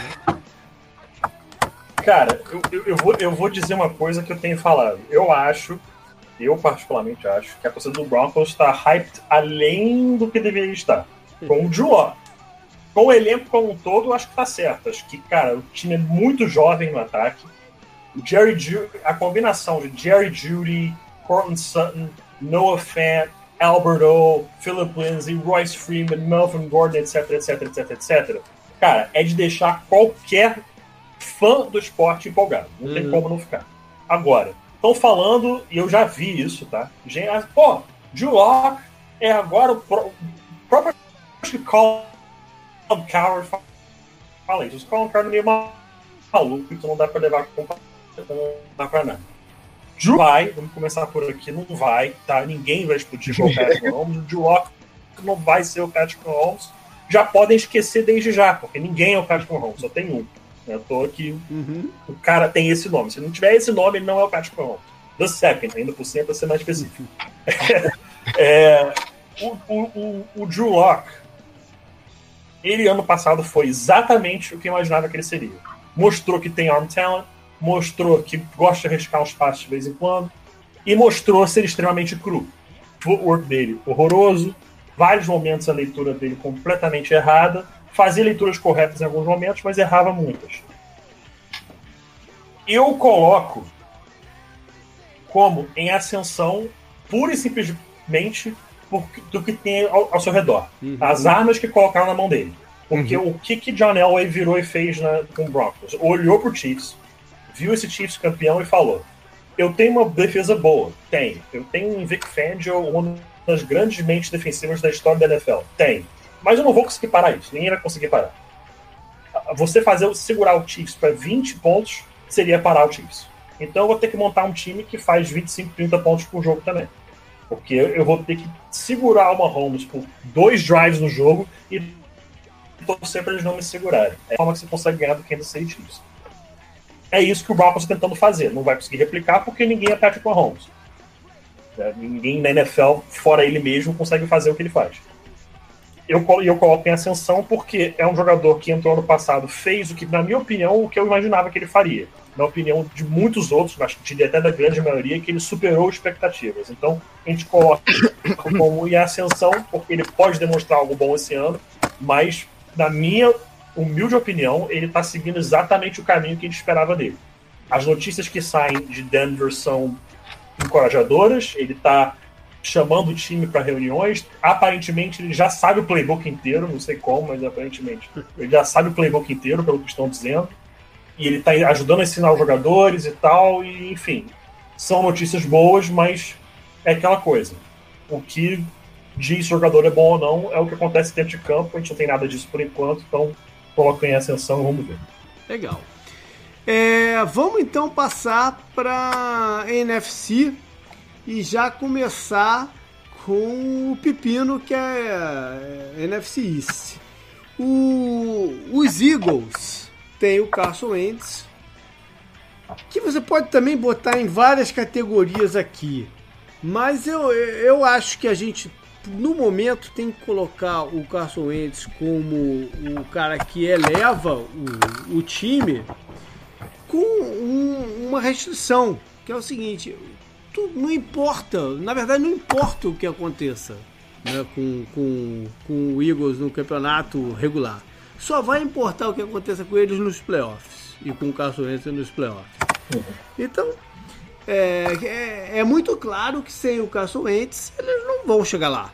Então ele eleva. O, o Zigo já teve o contrato renovado, já é o, ele é o quarterback do, do, do time. E tem o talento para elevar. Uhum. Mas as contusões e, enfim, esse, esse, essa aura de catastrófica que envolve ele pode ser um, um, um, empecilho. Agora, que ele eleva quando ele está em campo, né? Porque o, eles terem chegado aos playoffs do ano passado com o, o que sobrou do ataque foi uma coisa totalmente inexplicável, né? Sim. Bom, Pode colocar ele então como que é, eleva o time? É, é. É, vamos passar para Dallas. E aí o deck, cara. O deck é. O deck é o deck, né? Serginho deveria ter uma oitava classe, é, categoria aqui que é o deck. Fazer o quê, né? Pode criar, por mim pode criar, porque é exatamente aí que eu coloco. É, a categoria dele é interessante. Ele cabe o quê? Numas três?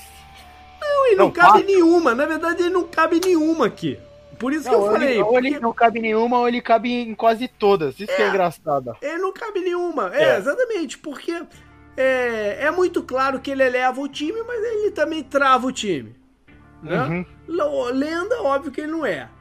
é ele, ele, é o titular. Tá em ascensão, mas está sob pressão. É, ele, ele é ascensão, ele é nem mais ascensão. Acho que ele não tem. Ele, não dá para esperar mais que ele vá melhorar é. em cima do que ele é. Né? Ele, ele é esse cara. Né? E agora, por causa do contrato, a situação dele também está indefinida, basicamente. Tá indefinida, claro, no campeonato pessoal... ele vai ser, ele vai ser titular, mas. É, pô. Tá indefinida e não importa se ele for jogar com a franchise tag ou se ele tiver o contrato renovado, ele vai estar tá sob pressão de qualquer jeito. Né? Então, ele tá em todas aqui. E nenhuma colocar, também.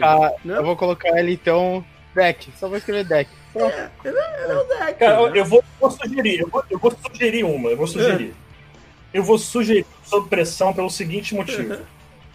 ele tá banking no fato de que ele vai ser um cracaço esse ano. Uhum. E ele tá pedindo o dinheiro que ele está pedindo. Se ele chegar e feder, eu não acho que vai acontecer isso, tá? Mas se ele chegar e feder esse ano dentro de campo, for horroroso, o Cowboys não deve um centavo a ele. Ele tá sem contrato, sem time, uhum. sem ter para onde ir. O Cowboys potencialmente olhando pro draft e falando: será que eu consigo o, o, o Lawrence ou o Fields? Então eu acho que o, o Dak, tá? o Dak, junto com o Cowboys com o passar desses anos, criaram uma situação em que estão todos sob pressão. Sim. Porque se o Dak for muito bem, o que o Cowboys vai fazer? Vai deixar ele sair? Não vai deixar ele sair. Mas se o deck for mal, ele teria teoricamente criado um buraco é. para ele, Essa... ele mesmo, do qual ele não vai conseguir sair. É. Se eu tiver que chutar, eu acho que até o deadline da Franchise Tag ele vai ter o contrato renovado.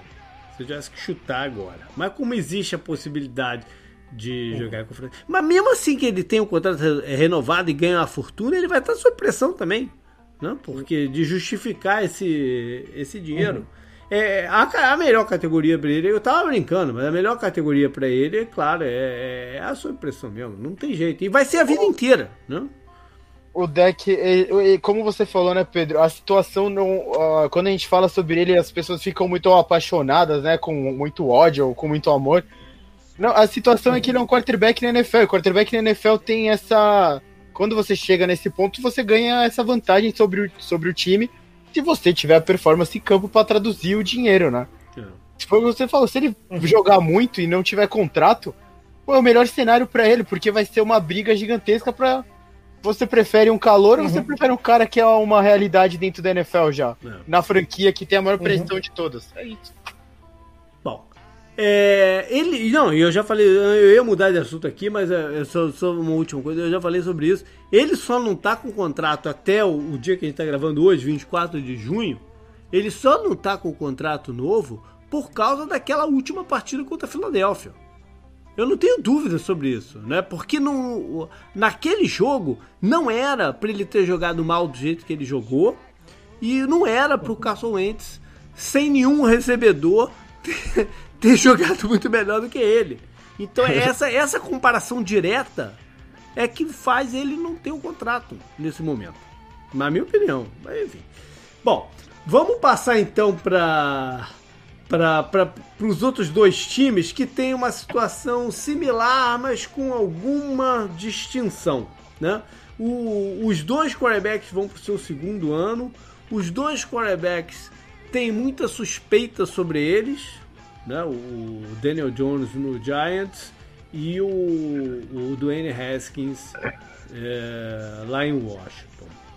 O Haskins tem menos jogos do que o Daniel Jones, uh, mas as situações são parecidas por causa também de, de, de novo head coach pro, no, nos dois times. Né?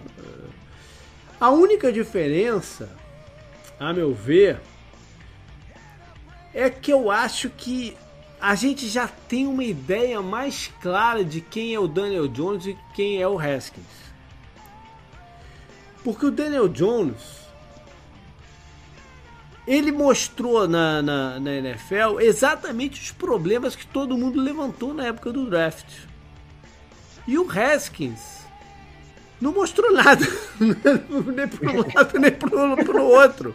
Então ainda há uma, há uma dúvida maior sobre o que o Haskins pode fazer. Né? Mas o. E aí? Os do, é, é cedo demais para colocar os dois sob pressão? Ou na NFL de agora isso não, não vale mais? Ou, ou, o cara chega e joga, ou, não, ou ele não é mais o visto como solução? É, você, você usa muito isso como argumento, JP. Acho que o argumento é válido aqui. Eles não mostraram, nas oportunidades que eles tiveram, eles não mostraram muitos sinais positivos, né? E todos esses dois times trocaram muita coisa nos, nos comandos, né? Então quem draftou os dois não tá mais uhum. lá, né? Isso conta muito contra eles, a não ser que eles mostrem. A não ser que eles sejam deixou o Watson, né? O Lamar Jackson, por exemplo. Pô, você vai trocar de técnico no Ravens agora. Você nunca tiraria o Lamar Jackson depois dele ganhar o MVP, né? Da, uhum. da NFL. É, sob pressão talvez seja cedo, mas ao mesmo tempo se traduz muito bem para essa divisão, né? Para o que esses times sempre almejam, né? Pela rivalidade que tem é, entre eles e por, todo, por toda essa troca de comando muito grande nesses dois times, né? O, o Redskins, tirando o dono, né? Que é a pior parte do time, mudou tudo, né? Inclusive os amigos dele saíram, né? O, é. o GM e tal, né? O cara lá que era presidente e tudo mais. Então acho que essa questão coloca ele sob pressão para mostrar coisas, coisas boas, para garantir que esses técnicos não pensem em se livrar deles muito rápido, né? É. E aí, Pedro, você, você apostaria que um dos dois, pelo menos, vá se tornar um quarterback é, estável na NFL? Ah, é difícil dizer. Acho que o Daniel Jones é, ele superou um pouco as minhas expectativas, é claro, no, ano passado. Um pouco não, bastante, mas também mostrou ser aquilo que a gente esperava. Ele não vai ser bem super craque, eu acho que o teto dele é relativamente baixo. É... Mas é mais ou menos o que o Giants queria mesmo, então daí não é um grande problema. Agora, o Dwayne Haskins é uma incógnita, porque realmente não mostrou nada no ano passado. É... Na classe que ele saiu, o tape dele é bom no universitário, uhum. só que não era nada absurdo. Num ano razoável, num ano com quarterbacks melhores, ele possivelmente seria o quarto ou quinto da classe. É, eu acho possível que o Dwayne Haskins acabe se tornando melhor que o Daniel Jones, mas é aquela coisa, é um time que tem muito para caminhar ainda. Tem aquele, eu esqueci o nome do wide receiver agora. McLaurin. É, esse, esse aí mesmo. É. Ele aparentemente pode ser uma boa arma, né? Foi muito bem no ano passado. A gente fica no, na expectativa do que ele pode fazer esse ano. E eu, tô, eu realmente não sei muito o que dizer sobre os dois, não. Eu, tô, eu fico nessa dúvida de se realmente vai, vai ser uma ascensão. Porque quando a gente fala em ascensão, é ascensão é para crescer mesmo, uhum. não é uhum. para. Ah, ele melhorou 5%. 5% não é ascensão, ascensão. Dá para dizer que está basicamente no mesmo, mesmo patamar que o anterior. Eu fico na dúvida se pode ocorrer uma grande ascensão com o Daniel Jones e o Dwayne Haskins é aquela coisa, a gente não viu nada, então não sabe nem muito o que esperar. Bom, vamos mudar para o sul então? Pera, a gente colocou eles aonde? No pressão. pressão? No pressão, é. Pressão. Porque eles têm que mostrar alguma coisa. Eles têm que mostrar alguma coisa. Né? É. É, aí, de repente, até ano que vem a gente botar em ascensão. Enfim. É, vamos mudar para o sul então e temos que começar por Bacanias, porque ali tá um cara chamado Tom Brady, né? E a... Tem, existe essa, essa situação maluca né, da, da, da, pandemia e o que, que pode ter de consequência. Em situações normais, é, teria aí o, os treinos para ele se adaptar ao, ao time, para o Bruce Arians conseguir adaptar seu esquema para as características do Brady, né? Eles vão ter que chegar num ponto em comum aí, num ponto no meio do caminho do que um faz e o outro. Né? Então tem, tem essa questão limitadora, mas é o Tom Brady. Né? E, e, e, a gente pode esperar qualquer coisa. Não, ele vai para um time que tem um treinador que não tem medo de nada, né? vai fazer o que acha uhum. que, que, que, que deve fazer para ser campeão e por um outro lado, tem um elenco ofensivo com muito mais talento do que talvez ele tenha tido lá em New England, sei lá desde quando, né? Porque nos últimos anos todos a sensação que teve é que o, os Patriots davam para ele o que achavam que deveriam dar e, né? e, e eleva os caras aí Dessa vez ele tem jogadores que de fato fazem diferença no time e ainda pode até adicionar novos jogadores aí até o começo do campeonato. Enfim, é, tem uma linha ofensiva experiente, apesar de um, bater um calor do lado direito, mas o resto da linha é experiente. Então, esse processo que deveria levar um tempo maior né, para qualquer outro quarterback de, de adaptação talvez se encurte e a gente já tem um time competitivo esse ano. Mas tudo está na base da suposição. O fato é que apostar contra Tom Brady é uma coisa complicada, né? Sim, bastante complicada e ele, ele a gente sempre falava, fazia um grande discurso e falava sempre dito tudo isso, lenda, né? É. não tem, né, como encaixar ele em outra. É que realmente essa situação do corona e tal possa atrapalhar um pouco o entrosamento, mas ele é um cara que não é ele se esforça, né, para aprender as coisas. Os caras falam isso, né?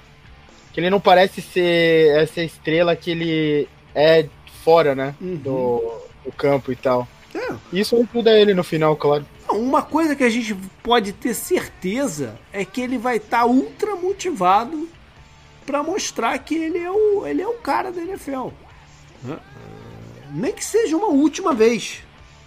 Ele vai estar tá super motivado para isso. Bom, por falar em lenda, a gente tem que colocar Drew Brees e os Saints aqui também como lenda, né?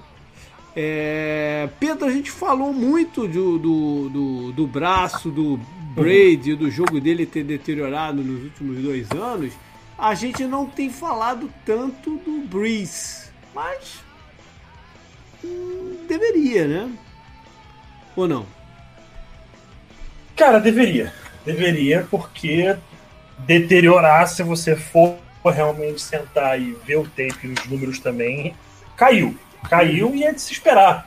É. Chega uma hora que isso vai acontecer. A gente não pode virar e falar também, imaginar que o Drew Brees vai manter o nível de jogo que ele apresentava no auge até os seus, sei lá, 60 claro. anos de idade. Isso não vai acontecer. Né? É, então, é lenda, não tem como dizer que não é, mas o Saints está numa situação em que a janela né, tá naquele último centímetro. É, é. Tá naquele último centímetro para fechar. Ela tá ali assim. Você, alguém botou uma, uma, uma, uma, camisa ali embaixo da janela, fechou a janela, é. mas assim, a camisa tá ali só pra você conseguir botar um dedo e levantar. Verdade. Entendeu? Essa é a situação que tá a janela de Super Bowl. Nesse ponto. É esse ano ou acabou. É, nesse entendeu? ponto, a contratação do Emmanuel Sanders acho que foi muito boa porque é um jogador, inteli é, é, um jogador inteligente, né, que vai poder pegar rápido aí o que o, o que querem dele e e, des, e, desafoga um pouco aquela necessidade de ter que enfiar a bola toda hora para o Michael Thomas, porque não tem lá grandes outras opções, né? Então, é, nesse ponto, a, a cotação do Sanders foi perfeita, né? Foi perfeita. É um jogador que é, ele é mais motivado por estar num bom time do que pelo dinheiro. Óbvio uhum. que eu não estou dizendo que não quer saber do dinheiro. O dinheiro para ele é importante. Ele quer uma garantia. Mas se o time não está indo bem, ele demonstra essas frustrações claramente. E isso aconteceu com o Broncos. Hum. Tá? Aconteceu com o Broncos. Ele tinha um, um, um contrato dele, ele queria é, esticar o contrato. Aí o Broncos falou: ah, a gente não vai esticar, a gente vai trocar e tudo mais. Só que ele virou e falou assim: ó, eu vou, eu só vou é, para um time. Quero ir para um time que está disputando. Quero ir para um time que está lutando por título. Quero ir para um time que está com chance de Super Bowl. Eu quero renovar com aquele time. Aparentemente ele teria ofertas melhores do que a do Saints, só que ele quis ir pro Saints para jogar num time que teria chance de título. Né? Então, essa é a situação que o Sanders quer. Ele uhum. quer ir para um lugar que ele tem chance de ganhar. E ele viu isso no Saints e realmente está correto em ver isso, mas a gente volta àquela a, a máxima. A janela está é. nos seus últimos centímetros. E não dá para negar que a... É esse ano e acabou. Pro, pro, pra como a gente enxerga o Drew Brees, é óbvio que ele está na categoria lenda aqui, mas a, a, o último jogo dele na temporada, que foi a derrota em casa nos playoffs para os Vikings, ficou na conta dele. Ficou na conta dele e não dá para esquecer isso. Bom, é, aí a gente vai para os Falcons, onde também tem uma situação muito clara dos Falcons que é o Matt Ryan, é o titular, mas ele não é o cara que é na, daquele ano do MVP que faz tudo se resolver. Ao contrário, tem que estar tá tudo certinho para ele ser o cara capaz de jogar naquele nível MVP. Então a situação do, do Matt Ryan é uma, uma das mais claras que tem na, na, na NFL. O, e o time pode ir muito bem, porque tem talento, né? E, e, e se tudo se encaminhar para o que deve, é, a gente vai estar tá falando muito bem do Matt Ryan. Senão, a gente vai estar tá só lamentando o desperdício de tempo e de talento. Por fim, aqui os Panthers, que vai estar com o Ted Bridgewater como titular, né? É, é uma, não é uma situação indefinida, é uma situação definida. Ele é o titular. Né? Até porque não tem lá grandes outras opções no, no, no, elenco. Né? O, o, o, jovem lá, o, o Greer, não é o quarterback da, da NFL, desculpa. A gente viu pouco dele, mas não é o quarterback. Não, esquece o Greer, é, esquece. É, esquece. Não, não é. é. E, bom, tem o outro rapaz lá que foi bem pela XFL, talvez queiram olhar o que ele pode mostrar, né? O fato é que o Ted Bridgewater é o titular. É... Eles vão avaliar muito bem, né? Se, se ele é o cara pro, pro futuro do time. E aí, eu acho que entra um pouco naquela categoria do, do, do Micho, né? Tu, tu tem aí um ano para mostrar que você é o cara. Né? E, e aí, aí eu não sei é. se vocês querem colocar ele sob pressão ou se naquela categoria de que é titular, mas precisa da condição certa. Até porque o elenco do, do, dos Panthers ofensivo ele tem opções né, no, no, no, ataque. A começar pelo McCaffrey, né, que é um, uma tremenda arma, mas tem outros bons recebedores e, e o Bridgewater tem que mostrar que veio, né? Eu acho que ele está com uma certa tranquilidade, porque o contrato que ele assinou, ele tem dois anos de, de titularidade, basicamente. No ano seguinte, o cap hit esse ano é de 14 milhões, no ano que vem sobe para 23, e se ele é cortado, 20 milhões de dead é. cap. Então ele tem dois anos aí para provar alguma coisa, é. basicamente, com é. o Panthers. Eu, eu acho que não tem muita pressão agora, é. mas ele vai ter que mostrar que ele consegue carregar esse time. É, é, até porque eu acho que ninguém espera que ele chegue lá e faça jogadas do tipo do Patrick Mahomes. Né? Ninguém espera isso. Então. Não, ninguém espera, não. Ah, vamos deixar ele então no, no, no, titular que precisa da condição certa. Vamos deixar lá. É, passar então para o norte, onde a gente já começa aí com a lenda Aaron Rodgers, que não deixa de estar também num momento de descendente da carreira dele, né? Ele não é mais o quarterback que uh, em qualquer jogo pode desequilibrar. Ele pode desequilibrar, mas você não espera que ele faça isso mais em todas as partidas, né? Ou eu tô maluco?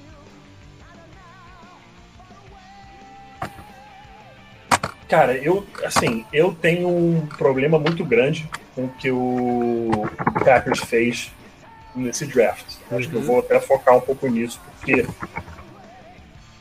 o Aaron Rodgers, tá, pode não ser o Aaron Rodgers de antigamente, já tá com mais de 35 anos de idade, se não me engano, é 36, eu acho. 35 ou 36 por aí. E é um 36 é... baleado, é um 36 baleado olha... de, de, de pancadas, né? É... Que é, não é um 36 Brady quando tinha 36, né? Ele tá mais com um 36 Big Ben, sim. né?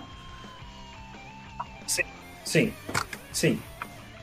Mas você olha para os jogadores que tinham on the board ainda naquele momento no draft, traz uma arma para ele, cara. Traz uma arma para Aaron Rodgers. Traz uma coisa, faz, faça alguma coisa para ajudar ainda mais o Aaron Rodgers.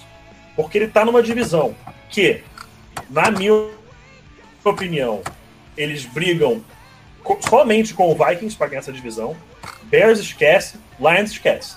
Eles brigam somente com o Vikings por essa divisão. E você tem um quarterback que é Future Hall of Famer, e vocês selecionam um quarterback que é projeto, tendo Future Hall of Famer. Ah, eu entendo. Pô, isso funcionou com, com o Brett Favre. O Brett Favre é, saiu do Packers, entrou no Rodgers e isso aí funcionou. Beleza, eu compreendo. Mas se você tem um quarterback que tá jogando em alto nível ainda, tá?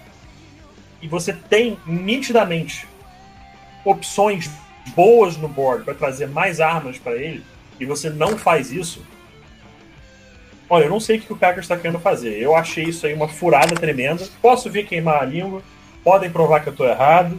Claro, sempre tem a possibilidade disso acontecer, mas eu não vejo essa história terminando bem. É. Porque é, não, não. Tem, não tem. Isso vai acabar o estresse igual foi o estresse do Ford. Eu acho inclusive que o Rodgers, o Rodgers vai precisar. É, eu acho inclusive que o Rodgers vai precisar fazer uma reflexão do que ele quer para o final de carreira dele. Né? Ele, ele não quer... vai acabar no pé.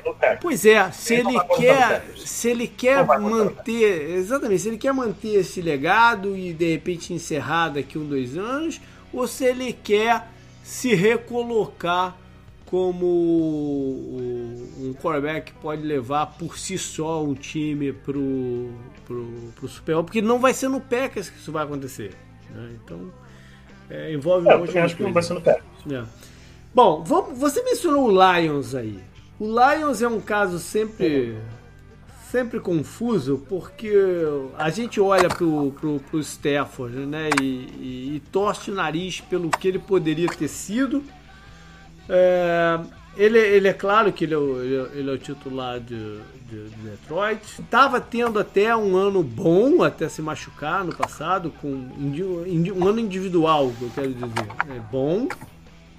Mas a NFL hoje é, não é um, um, estilo de jogo que melhor casa com o que o Stafford traz.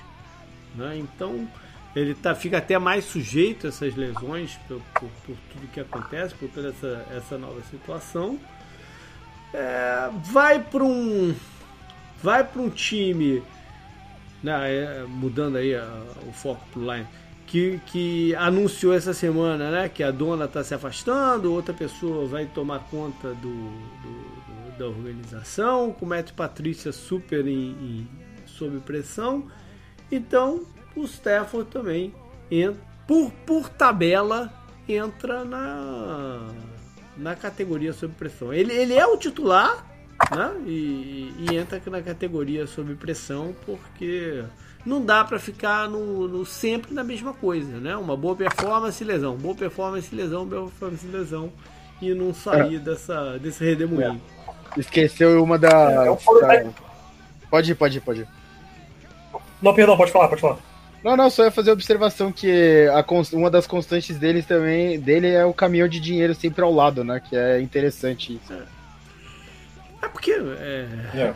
É. Enfim, ele soube, é, ele soube, ele soube é, explorar as oportunidades que ele teve na NFL e ele tava Sim. naquele ano que os calouros entravam ganhando muito, né? Sim, sim, sim. E ele, e ele eleva o nível do jogador sim, sim. ao seu redor. Só que acho que o JP falou perfeitamente é, é que o estilo de jogo dele não está encaixando muito bem no que precisa ser feito, né, o que, que se espera, digamos assim. E, cara, é um, as lesões são um problema constante. O fato, fato é que esse é o último ano em que o Lions está realmente amarrado ao Stafford, né? O cap dele é de 21, mas o dead cap é 32 se fosse cortado. Para o ano que vem, o cap seria de 33 se ele fosse cortado ou trocado 19. Uhum. Então, a partir do ano que vem, o Lions já pode cogitar Não. buscar outra opção. Uhum. Mas é aquela coisa, né? O Lions é, é impressionante como esse time não consegue encontrar estabilidade. É. Então bota ele no pressão, Canguru. Uhum. Vamos passar então para Chicago, onde eu acho que a melhor categoria para eles é a situação indefinida. Porque o, o, o Trubisky, eu acho que já se tem pouca pouca esperança. Já era. Do, é, existe pouca esperança do que ele pode se tornar. Ao mesmo tempo, ele deve ser o, titular inicial por uma questão de que de meia culpa que a comissão técnica vai fazer por não ter feito o seu melhor trabalho no ano passado. A, a, a comissão técnica não ajustou o esquema para que o Trubisky, os problemas do Trubisky fossem minimizados. Então, eles têm um meia culpa a fazer. Então, vão, vão iniciar o campeonato com o Trubisky, por mais absurdo que isso pareça ser. E, e, no meio do caminho, em algum momento, vão falar: valeu, meu rapaz, a gente vai para outra direção agora e vão ver o que, que eles podem, aonde eles podem chegar com o Nick Foles. O Bears tem que colocar a mão na consciência, pensar nessa coisa dos playoffs aumentarem, né, e tal, e falar: a gente quer gastar essa defesa que a gente é, usou tanto recurso para montar com um cara como o Trubisky, que é o que a gente já tem gastado esses tempos, e ainda você acabou de recrutar um cara que fez a. Não foi ele exatamente, mas ele tava no time, né? No Eagles, que foi o chute lá, né? Que quebrou uhum. o coração de Chicago inteiro, né? Já que a gente trouxe o cara, põe ele pra jogar, né? O, foi o que você falou. O Trubisky já, já foi. Uhum. Vamos, vamos fazer uma brincadeira aqui de over e under. Três semanas e meia pro Nick Foles estar como titular. Over e under, canguru. Cara, eu vou ver, até ver a tabela do Bears, mas acho que under.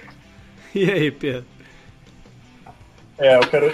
Eu vou aguardar essa tabela aí, por enquanto under também, porque eu acho que na primeira semana o torcedor do Bears já vai, a gente já, já vai, vai, ter um tá Soldier pedindo, Field né? aí.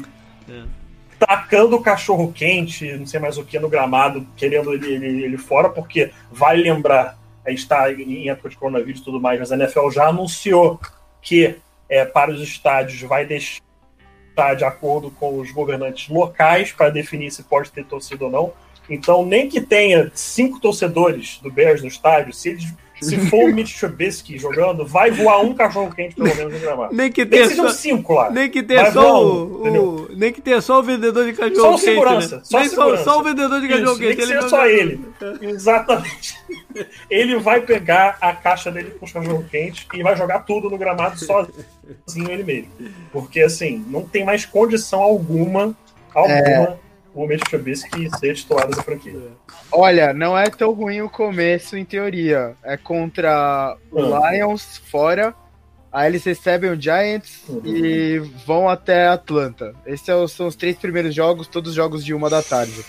Qual, qual, qual, qual, qual semana 4 e 5 é o quê? Aí é Colts em casa, Colts em casa e uhum. contra o Buccaneers na semana 5, um Thursday Night Football. Aqui é, já vai, aqui já é o Nick Foles. Contra o Buccaneers é o Nick Foles. É, o problema é, é, ser, o, jogo, Foles o, problema é ser o jogo de quinta-feira, né? Tu mudar, mudar tão rápido assim. É. O problema é mudar tão rápido para um jogo de Eu acho, ó, vou, vou te falar, vou te falar, vou te falar, Nick Foles entra durante o Thursday Night Football. Será? Eu acho que durante, o Giants, durante o jogo, que... halftime entra o Nick Foles. Eu acho que contra o Giants eles já vão ver, já vai estar tá naquele clima lá. Vocês falaram, é o primeiro jogo em casa, os, os cinco torcedores vão estar tá jogando coisa no campo. Aí contra o Falcons fora de casa já vai ser o Nick Foles. Contra o Falcons fora de casa tem que ser o Nick Foles. Foi lá naquele estádio, não foi que começou a virada do Eagles nos playoffs? Foi é em Filadélfia. Não, não, foi em Filadélfia o jogo. Foi em Filadélfia, é verdade, é verdade. Bom, vamos, vamos então. E tá pra... um bom contrato, tá? Bom contrato. É, verdade, verdade. Bom contrato. Vamos para Minnesota, então, onde eu, a situação do Kirk Cousins é muito particular, porque ele entra no último ano de contrato dele e o Nick Foles já, já ultrapassou. O Nick Foles, o Kirk Cousins já ultrapassou esse lance da, da pressão, né? Ele sempre vai estar sob pressão. A vida uhum. inteira dele, por onde é que ele for, ele vai estar sob pressão. E. Então acho que é até maldade colocar ele na categoria sob pressão. É, o fato é que, assim aqui, como eu falei do Wentz, o, o Cousins não vai ser julgado pelo que aconteceu na temporada regular. Ele vai ser julgado se o time chegou nos playoffs e o que, que ele conseguiu fazer com o time no, no, nos playoffs. Né? É o último uhum. ano de contrato uhum. dele. Se eles chegarem na, no Super Bowl ou na final da NFC e por acaso tiver um jogo muito duro na final da NFC, mas perder, de repente renovam com ele, mas. É ele eu... fez a extensão, né, JP? No é. último ano não, né? Ele fez a extensão até 2022. Ah, ele, ele assinou? Eu não vi isso, não. Assinou a extensão? Sim. Assinou, não assinou? Eu não me lembro disso, não. Foi? Sim. Dois, é. Então, tu joga tudo que eu falei no chão, no lixo. Eu vou olhar aqui, eu vou, eu vou olhar aqui que pra confirmar. Eu não lembrava disso mesmo, cara. Tô abrindo aqui que eu tô.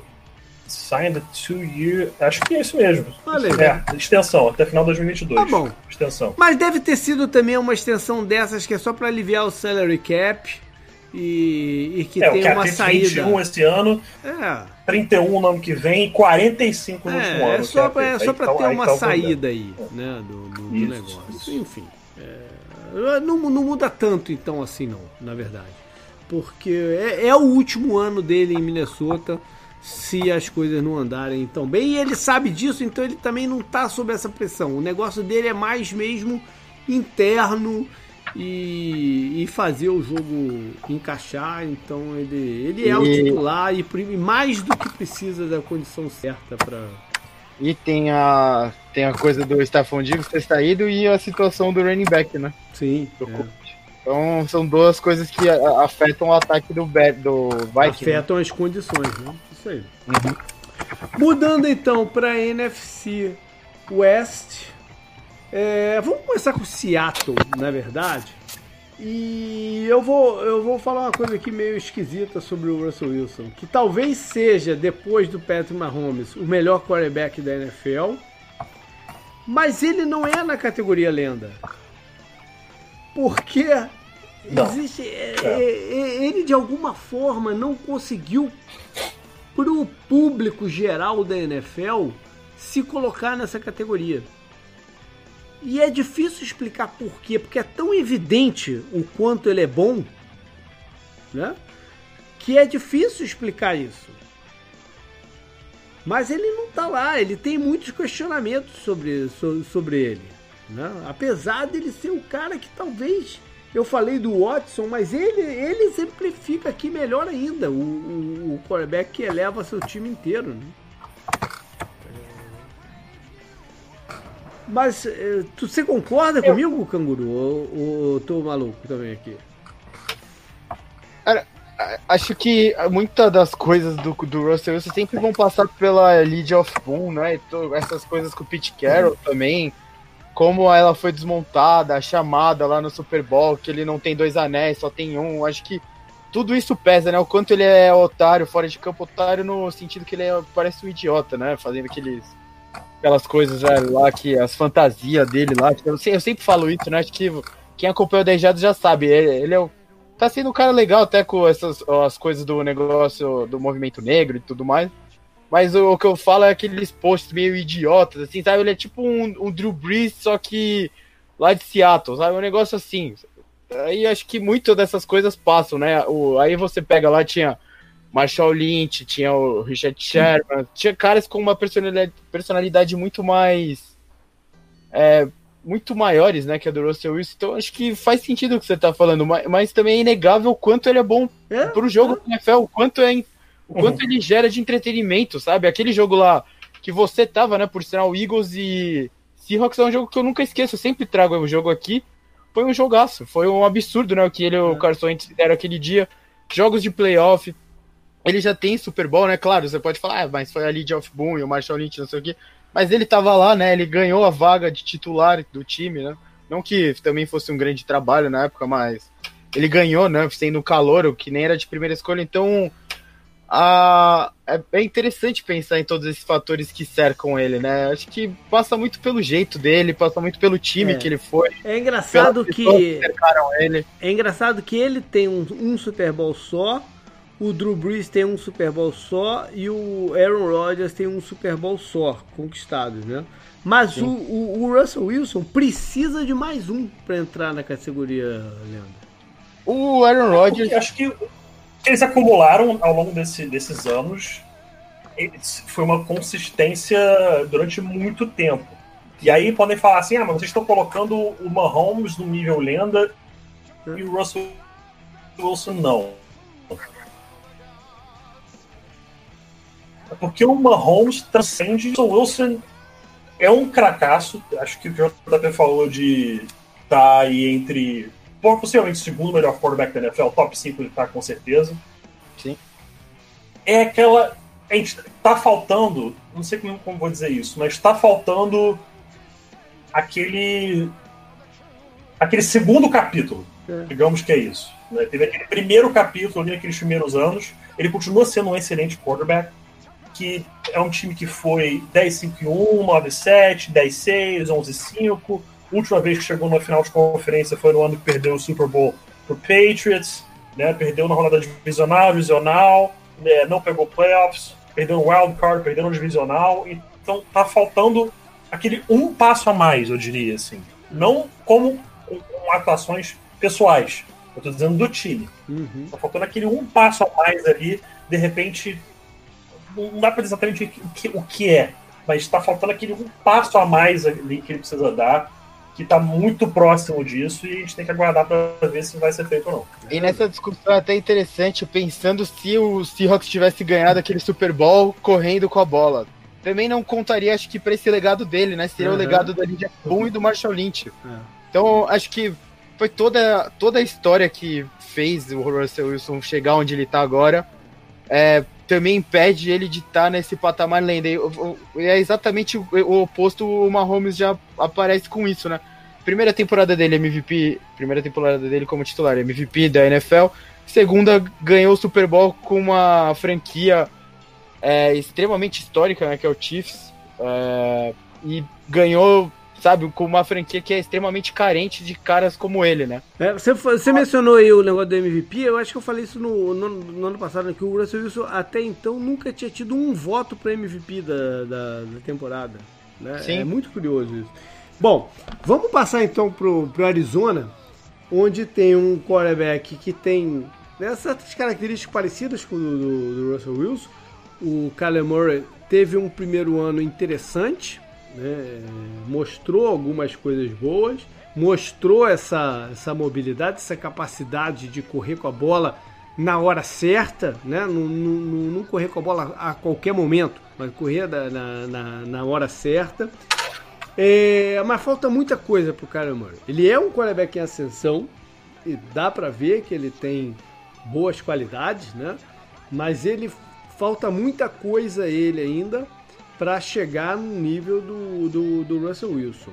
E a primeira e a essencial é a seguinte: é, a gente está falando de mobilidade, né? Do, do, do, aquele, aquele e vem logo na cabeça aqueles lances do Russell Wilson que ele corre para um lado, corre para o outro, corre para um lado, outro, e de repente acha um, um, um recebedor lá num passe impossível lá na beira do campo. O Kyler Murray talvez nunca vá ser esse jogador, porque ele tem uma dificuldade imensa de não de enxergar o negócio, o, o, a, a movimentação para fazer esse passe. Mas ele tem uma dificuldade imensa de, ao correr com a bola, ajeitar o corpo dele para fazer o passe. Ele precisa de muito tempo para fazer esse esse processo. E isso não funciona na NFL. Na, na, na NFL o, o Patrick Mahomes é o Patrick Mahomes porque ele consegue fazer esses passes do, né, do jeito todo torto, de cabeça para baixo, né, com uma mão atrás das costas, ele troca mão de trocada, mão. É, é. é. O Kyler Murray precisa se recompor todo para fazer o passe. E se ele não aprender né, a fazer isso, essa mobilidade dele acaba não sendo útil inteiramente, porque ele, ele, tem que sair do pocket, porque, né? Porque hoje a NFL pede que o jogador, que o quarterback saia do pocket, porque senão a pressão chega muito rápido. E, e aí não importa a qualidade da, da linha ofensiva. Ah, se, se, a jogada for uma jogada que, que demora um pouco mais de tempo para se desenvolver, ele vai acabar saindo do, do, do pocket para fazer o passe. Então ele tem que aprender. Ah, o único problema é que ah, o processo de aprender isso é um processo complicado, porque ou é natural da pessoa, ou então ele vai tomar pancada na cabeça no sentido figurado, né, de interceptações e não sei o que, até até até chega lá, entendeu? Então é uma situação difícil aqui pro Calemar. Eu espero estar enganado. Né? Eu espero que ele já nessa segunda temporada consiga fazer isso melhor. Né? Mas tem que ter esse pé no chão. Porque eu estou vendo muita gente aí né, colocando o Cardinals num patamar para esse próximo campeonato como, é, como aquela aposta ousada né, do, do negócio, mas depende muito do, do que o Calemora vai fazer a mais do que fez no, no, no, ano passado. Claro que o time tem que melhorar como um todo. Mas tá, vai estar tá nas costas dele. Qual, qual categoria ah, ele tem que ser ascensão. Tem que ser ascensão. Tem que ser ascensão. Eu só estou fazendo essa ressalva do, do que ele não é um quarterback ainda que a gente pode falar, beleza, já tá, já tá no trilho para levar o time pro para disputa aí do, de algo a mais. Né? Bom, Vamos passar então pro, pros Rams. E aí eu quero fazer uma pergunta pro Pedro, que é a seguinte. O Jared Goff tem como reverter a imagem que se criou dele na última temporada? É, Porque é uma cara, gangorra é uma com ele, né? É uma gangorra com ele. Foi aquele, aquele primeiro campeonato que, que o pessoal, porra, é, é, ele, que foi um escárnio em cima dele. Aí vem a segunda temporada e o cara leva o time pro, pro, pro Super Bowl. Aí a terceira é, vem cheio de problema, né? É uma gangorra danada. É. É uma resposta muito difícil. E não. Não. É a resposta que eu tenho pra dar. Não vai reverter. Não vai. Eu não vejo nada no tape que me mostra que o Jared Goff consegue reverter isso. É, acho que a, a, coisa mais importante que dá para dizer é aquele Super Bowl contra o Patriots foi a pior coisa que poderia ter acontecido na carreira do Jared Goff. Foi a pior coisa que poderia ter acontecido para ele. Se ele não chegasse naquele Super Bowl, talvez ele pudesse ter carreira melhor. Porque ficou evidente, ficou muito claro, eles conseguiam expor todos os seus defeitos. Todos os seus defeitos. Principalmente a questão de lançar com antecipação. Ah, ele não contou com Connor, com, com, com, Cooper Cup né, durante um bom tempo, estava lesionado, não sei mais o que, que ele era o grande amigo dele, o, o wide que ele mais confia, e eu entendo tudo isso. Mas os, os defeitos que ele apresentou no tape são defeitos que, a essa altura do campeonato, não se corrige. É. Simplesmente não se corrige mais. Num nível como, no, no, nível como Super Bowl, né, Pedro? Você esperava respostas melhores de um jogador que chegou até lá, né, velho? Tipo, você sim, sabia sim. Ele tem a habilidade. Sim. o problema é que. O, o problema é de falar assim: ah, o Sean McVay não, não chamou um bom jogo. Realmente, não chamou. Mas o Goff teve oportunidade naquele jogo. Hum. Ele teve chances de conseguir, talvez, vencer aquela partida. Ele não, simplesmente não conseguiu. Ah, e o Rams se enfiou num buraco com esse contrato com o Jared Goff que não, não tem como sair. Ponto. sabe que, sabe sair. o que é Se é cortado esse ano, são 95 94 milhões de dead cap se for cortado. Você tem noção? 94 milhões se for cortado. Sabe qual é o... só tem chance de ser cortado em 2023. Ah. O problema é que a maior crítica em cima do Goff é uma crítica muito pesada, que é a do processamento, a capacidade de processamento dele do jogo. Né? Isso, isso é uma crítica muito pesada se fazer a uma pessoa, né? a um quarterback. É, e, e, aí a parte curiosa é o seguinte, ele tem como head coach o Sean McVay que tem essa aura de gênio, né? E talvez isso pese ainda mais contra ele Goff, porque fica a sensação Sim. de que se o time não, não foi bem, é, nunca vai ser, por mais que o, o Pedro falou aí que o, que o McVay não tenha chamado um bom jogo no Super Bowl, e é verdade, o, o, a culpa, entre aspas, não vai cair em cima do McVeigh. Porque ele tem essa aura de gênio, vai cair em cima dele. Então ele pode até ter tido um, um jogo razoável para bom, mas vai cair em cima uhum. dele a, a, a, parada. Né? É uma situação muito difícil. O que. O que o Rams é impressionante é moderno. Lógico, quando eles mudaram o Jeff Fisher, né? Não quando eles mudaram para Los Angeles só, né? Porque o Jeff Fisher tava lá no primeiro ano, né? É, e aí eles fizeram esse contrato que o Pedro. E não tem como separar o Goff desse contrato absurdo, que era um, era um absurdo também o contrato pro Todd Gurley, que todo mundo alertou, sabe? Aí você, você isenta o McAvey de culpa nessas coisas, mas ele claramente tem. Daí você pensa no Super Bowl, ele admite, né? Ele, falaram que ele ficou meio de tiete pro pro Belichick antes do Super Bowl. Aí no Super Bowl ele foi completamente destruído, né, pelas chamadas defensivas do Belichick, junto com o pupilo dele que estava em campo, né, o Goff, que errou aquele passe, né, pro Cook, pro Cooks, né, até que é o que você tá falando. É aquilo ali é um touchdown. Aquilo ali é touchdown qualquer, é, qualquer, qualquer aquilo, passe touchdown. Aquilo, aquilo é o é inadmissível. É admissível. E aí você, você vai e renova o contrato com ele. Tudo bem, você chegou no Super Bowl, mas você sabia mais ou menos o que era o Goff você faz esse negócio sem saída. Sabe? Como o Rams, com essa proposta de ser algo mais moderno, se colocou contra a parede de um jeito tão tão esperado, sabe? Não dá para entender essa situação do Rams e do Goff. O problema foi o gerenciamento. E um não ajuda o outro é. mais, né? Sim. E o, o McVeigh, eu, eu acho que a situação do McVeigh é a seguinte: acho que o Goff, ele, é, para mim, eu não vejo como resolver.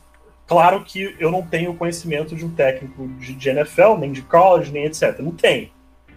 Então, assim, pode ser que ele vire e resolva. Óbvio, existe a possibilidade, sempre existe a possibilidade. Eu não vejo como isso pode acontecer, mas existe a chance. Hum. Agora, o McVeigh, o que vai acontecer com o McVeigh, eu não vejo ele, é o que a gente está falando aqui agora, né? Acho que os três concordaram. Não vejo ele sendo ligado ao fracasso do Goff.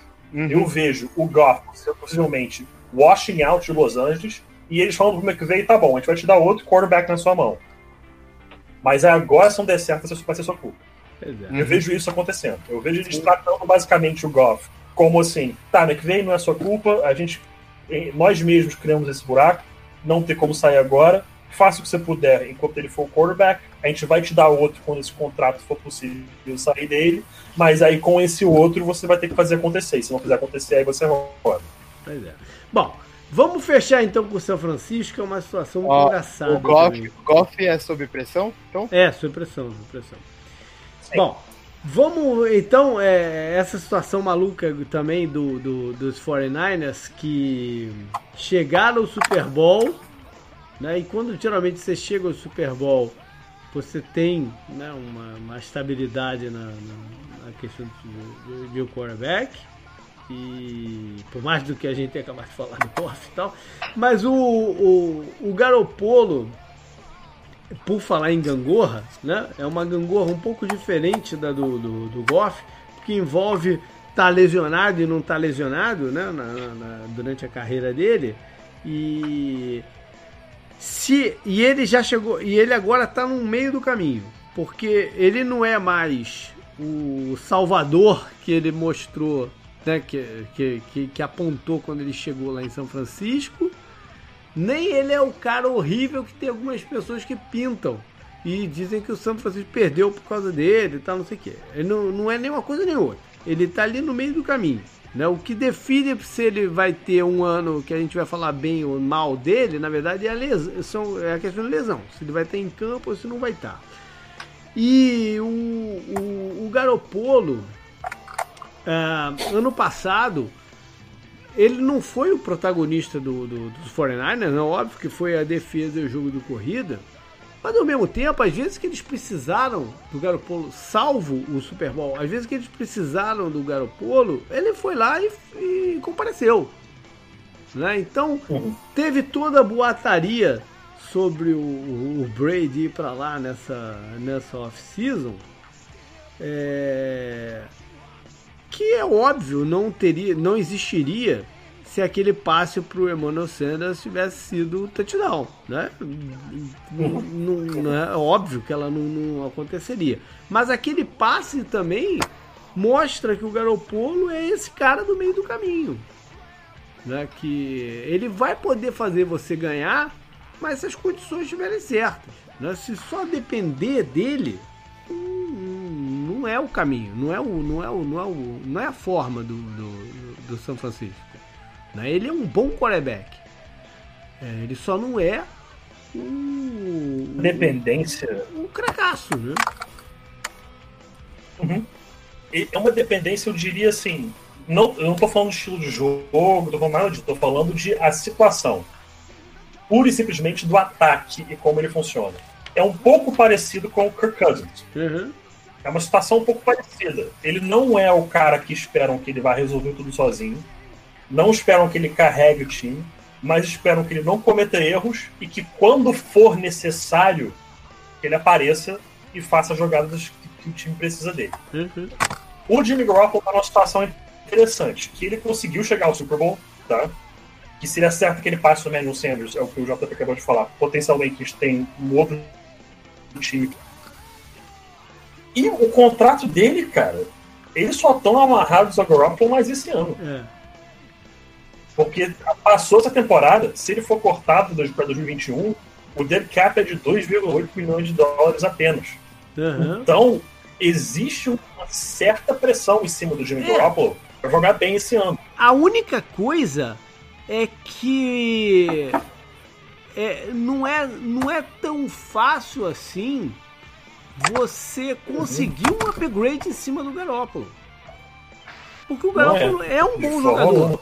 É. Né? O, a, o que diferencia. E o não, não vai ter pico para pegar jogador alto. Exatamente. O que ter. diferencia dele de outros jogadores que de repente podem estar na situação de contrato, que esse é o último que vincula, é que em outros você fala, beleza, então vamos, vamos nos livrar desse contrato aqui e vamos com o próximo quarterback. Na situação do Garoppolo é diferente, porque a maioria dos, dos, dos caras que você botar no lugar dele, na verdade, não vai ser, vai ser um downgrade. Porque ele é um bom quarterback, uhum. ele só não é um superstar Sim. quarterback. Né? Perfeito. O Garoppolo, é, ele, foi o que você falou, ele é entre o que aconteceu no Super Bowl, que ele errou um passe que pro, poderia dar uma chance. Mas era um passe ao... difícil, né? Aí que, aí que ah, tá. Sim, é um, Aí que tá, é mas, é um passe que mas, um superstar é, fosse eu fazer, eu né? Não, eu, não tô, eu não tô usando isso nem pra atacar ele, é um passe, é um passe difícil, numa situação de pressão gigantesca, é. né? Na final da NFL e tal contra um time com um ataque extremamente. Ah, aquele passe ali eu não consigo defender ele, não. Eu, particularmente, eu, não consigo. Eu, eu, o que eu ia usar, ele não é aquele passe igual o que a gente usou do Jared Goff, né? Mas, e, e por exemplo, no jogo Sim. contra o Saints, o, o, o Garópolo podia estar num dia como no jogo contra o Saints e o, o 49ers era campeão. Era diferente, só que do outro lado tinha. Foi. É o que a gente falou, o cara é lenda com dois anos de NFL como titular. Era é uma situação muito difícil, então eu acho que é, dá para uhum. usar argumentos para falar que ele não é tudo isso, como a gente tá falando mesmo, que ele não é tudo isso, né? Por isso que ele tá nessa categoria junto com tantos outros que não são aquela coisa. Mas ele também não é horrível, uhum. né? Ele não é, ele não, é nem que ele é horrível, ele não é o Jared Goff, sabe? Ele funciona melhor que o Goff pro time. É a sensação, né? É. Isso aí. É, ele tá naquela situação que todo time quer e não quer. Eles têm o quarterback titular, mas sempre olha e fala assim: pô, dá pra conseguir É, bem podia melhor. ser melhor. Mas Tipo, é- com- é- eu vou tentar, pode complicar pro meu lado. Com a ressalva. Super Bowl, né, velho? É, não, é não, mas com a ressalva, É. com a ressalva que ele é muito mais suscetível a lesões do que a maioria dos quarterbacks. Esse é um problema. Esse, na verdade, é um problema. Né? Você Então, não sabe se você vai poder contar com ele durante a temporada toda. E a, essa, ele é titular, né, do 49ers, claro, até pelo Super Bowl, levar o time no Super Bowl por alguns excelentes momentos da temporada, que pra mim o, melhor, o maior deles foi o jogo contra o Saints, né? Mas ele também tem essa pressão que foi o que o Pedro trouxe, essa observação do contrato do quarterback, como as, as franquias estão funcionando hoje em dia, né? Sempre tem essa pressãozinha pra ele, pra. Ah, o meu, eu tô no meu último ano de contrato, eu tenho que ir bem pra assinar outro contrato com esse time ou com qualquer outro eu preciso ir bem, sabe? Pra, é, Esse contrato, mais um contrato, eu tenho que assinar. Esse, esse tipo de coisa, né?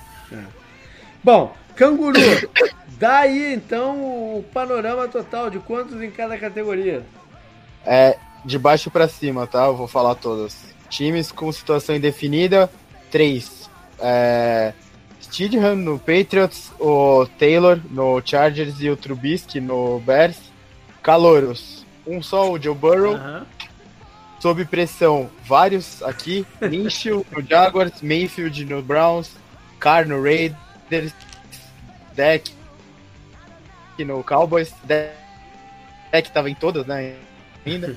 Menos no Lenda e Goff nos Rams.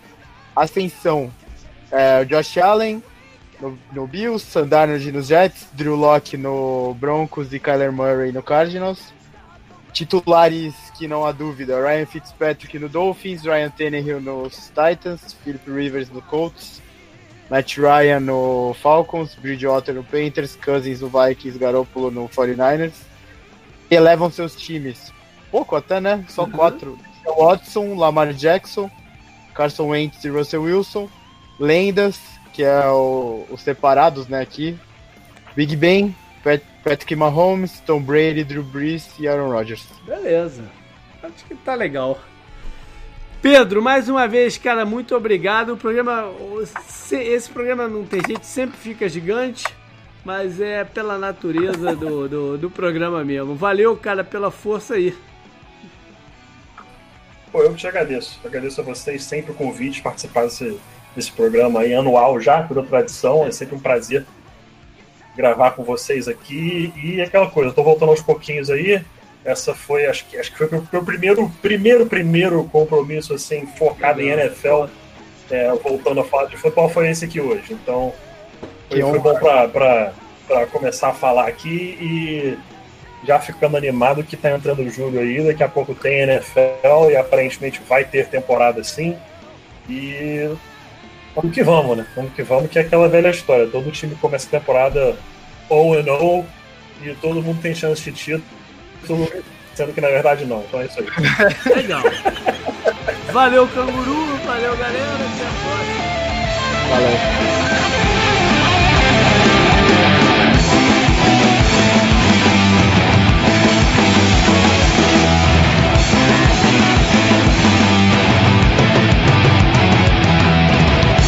Shut my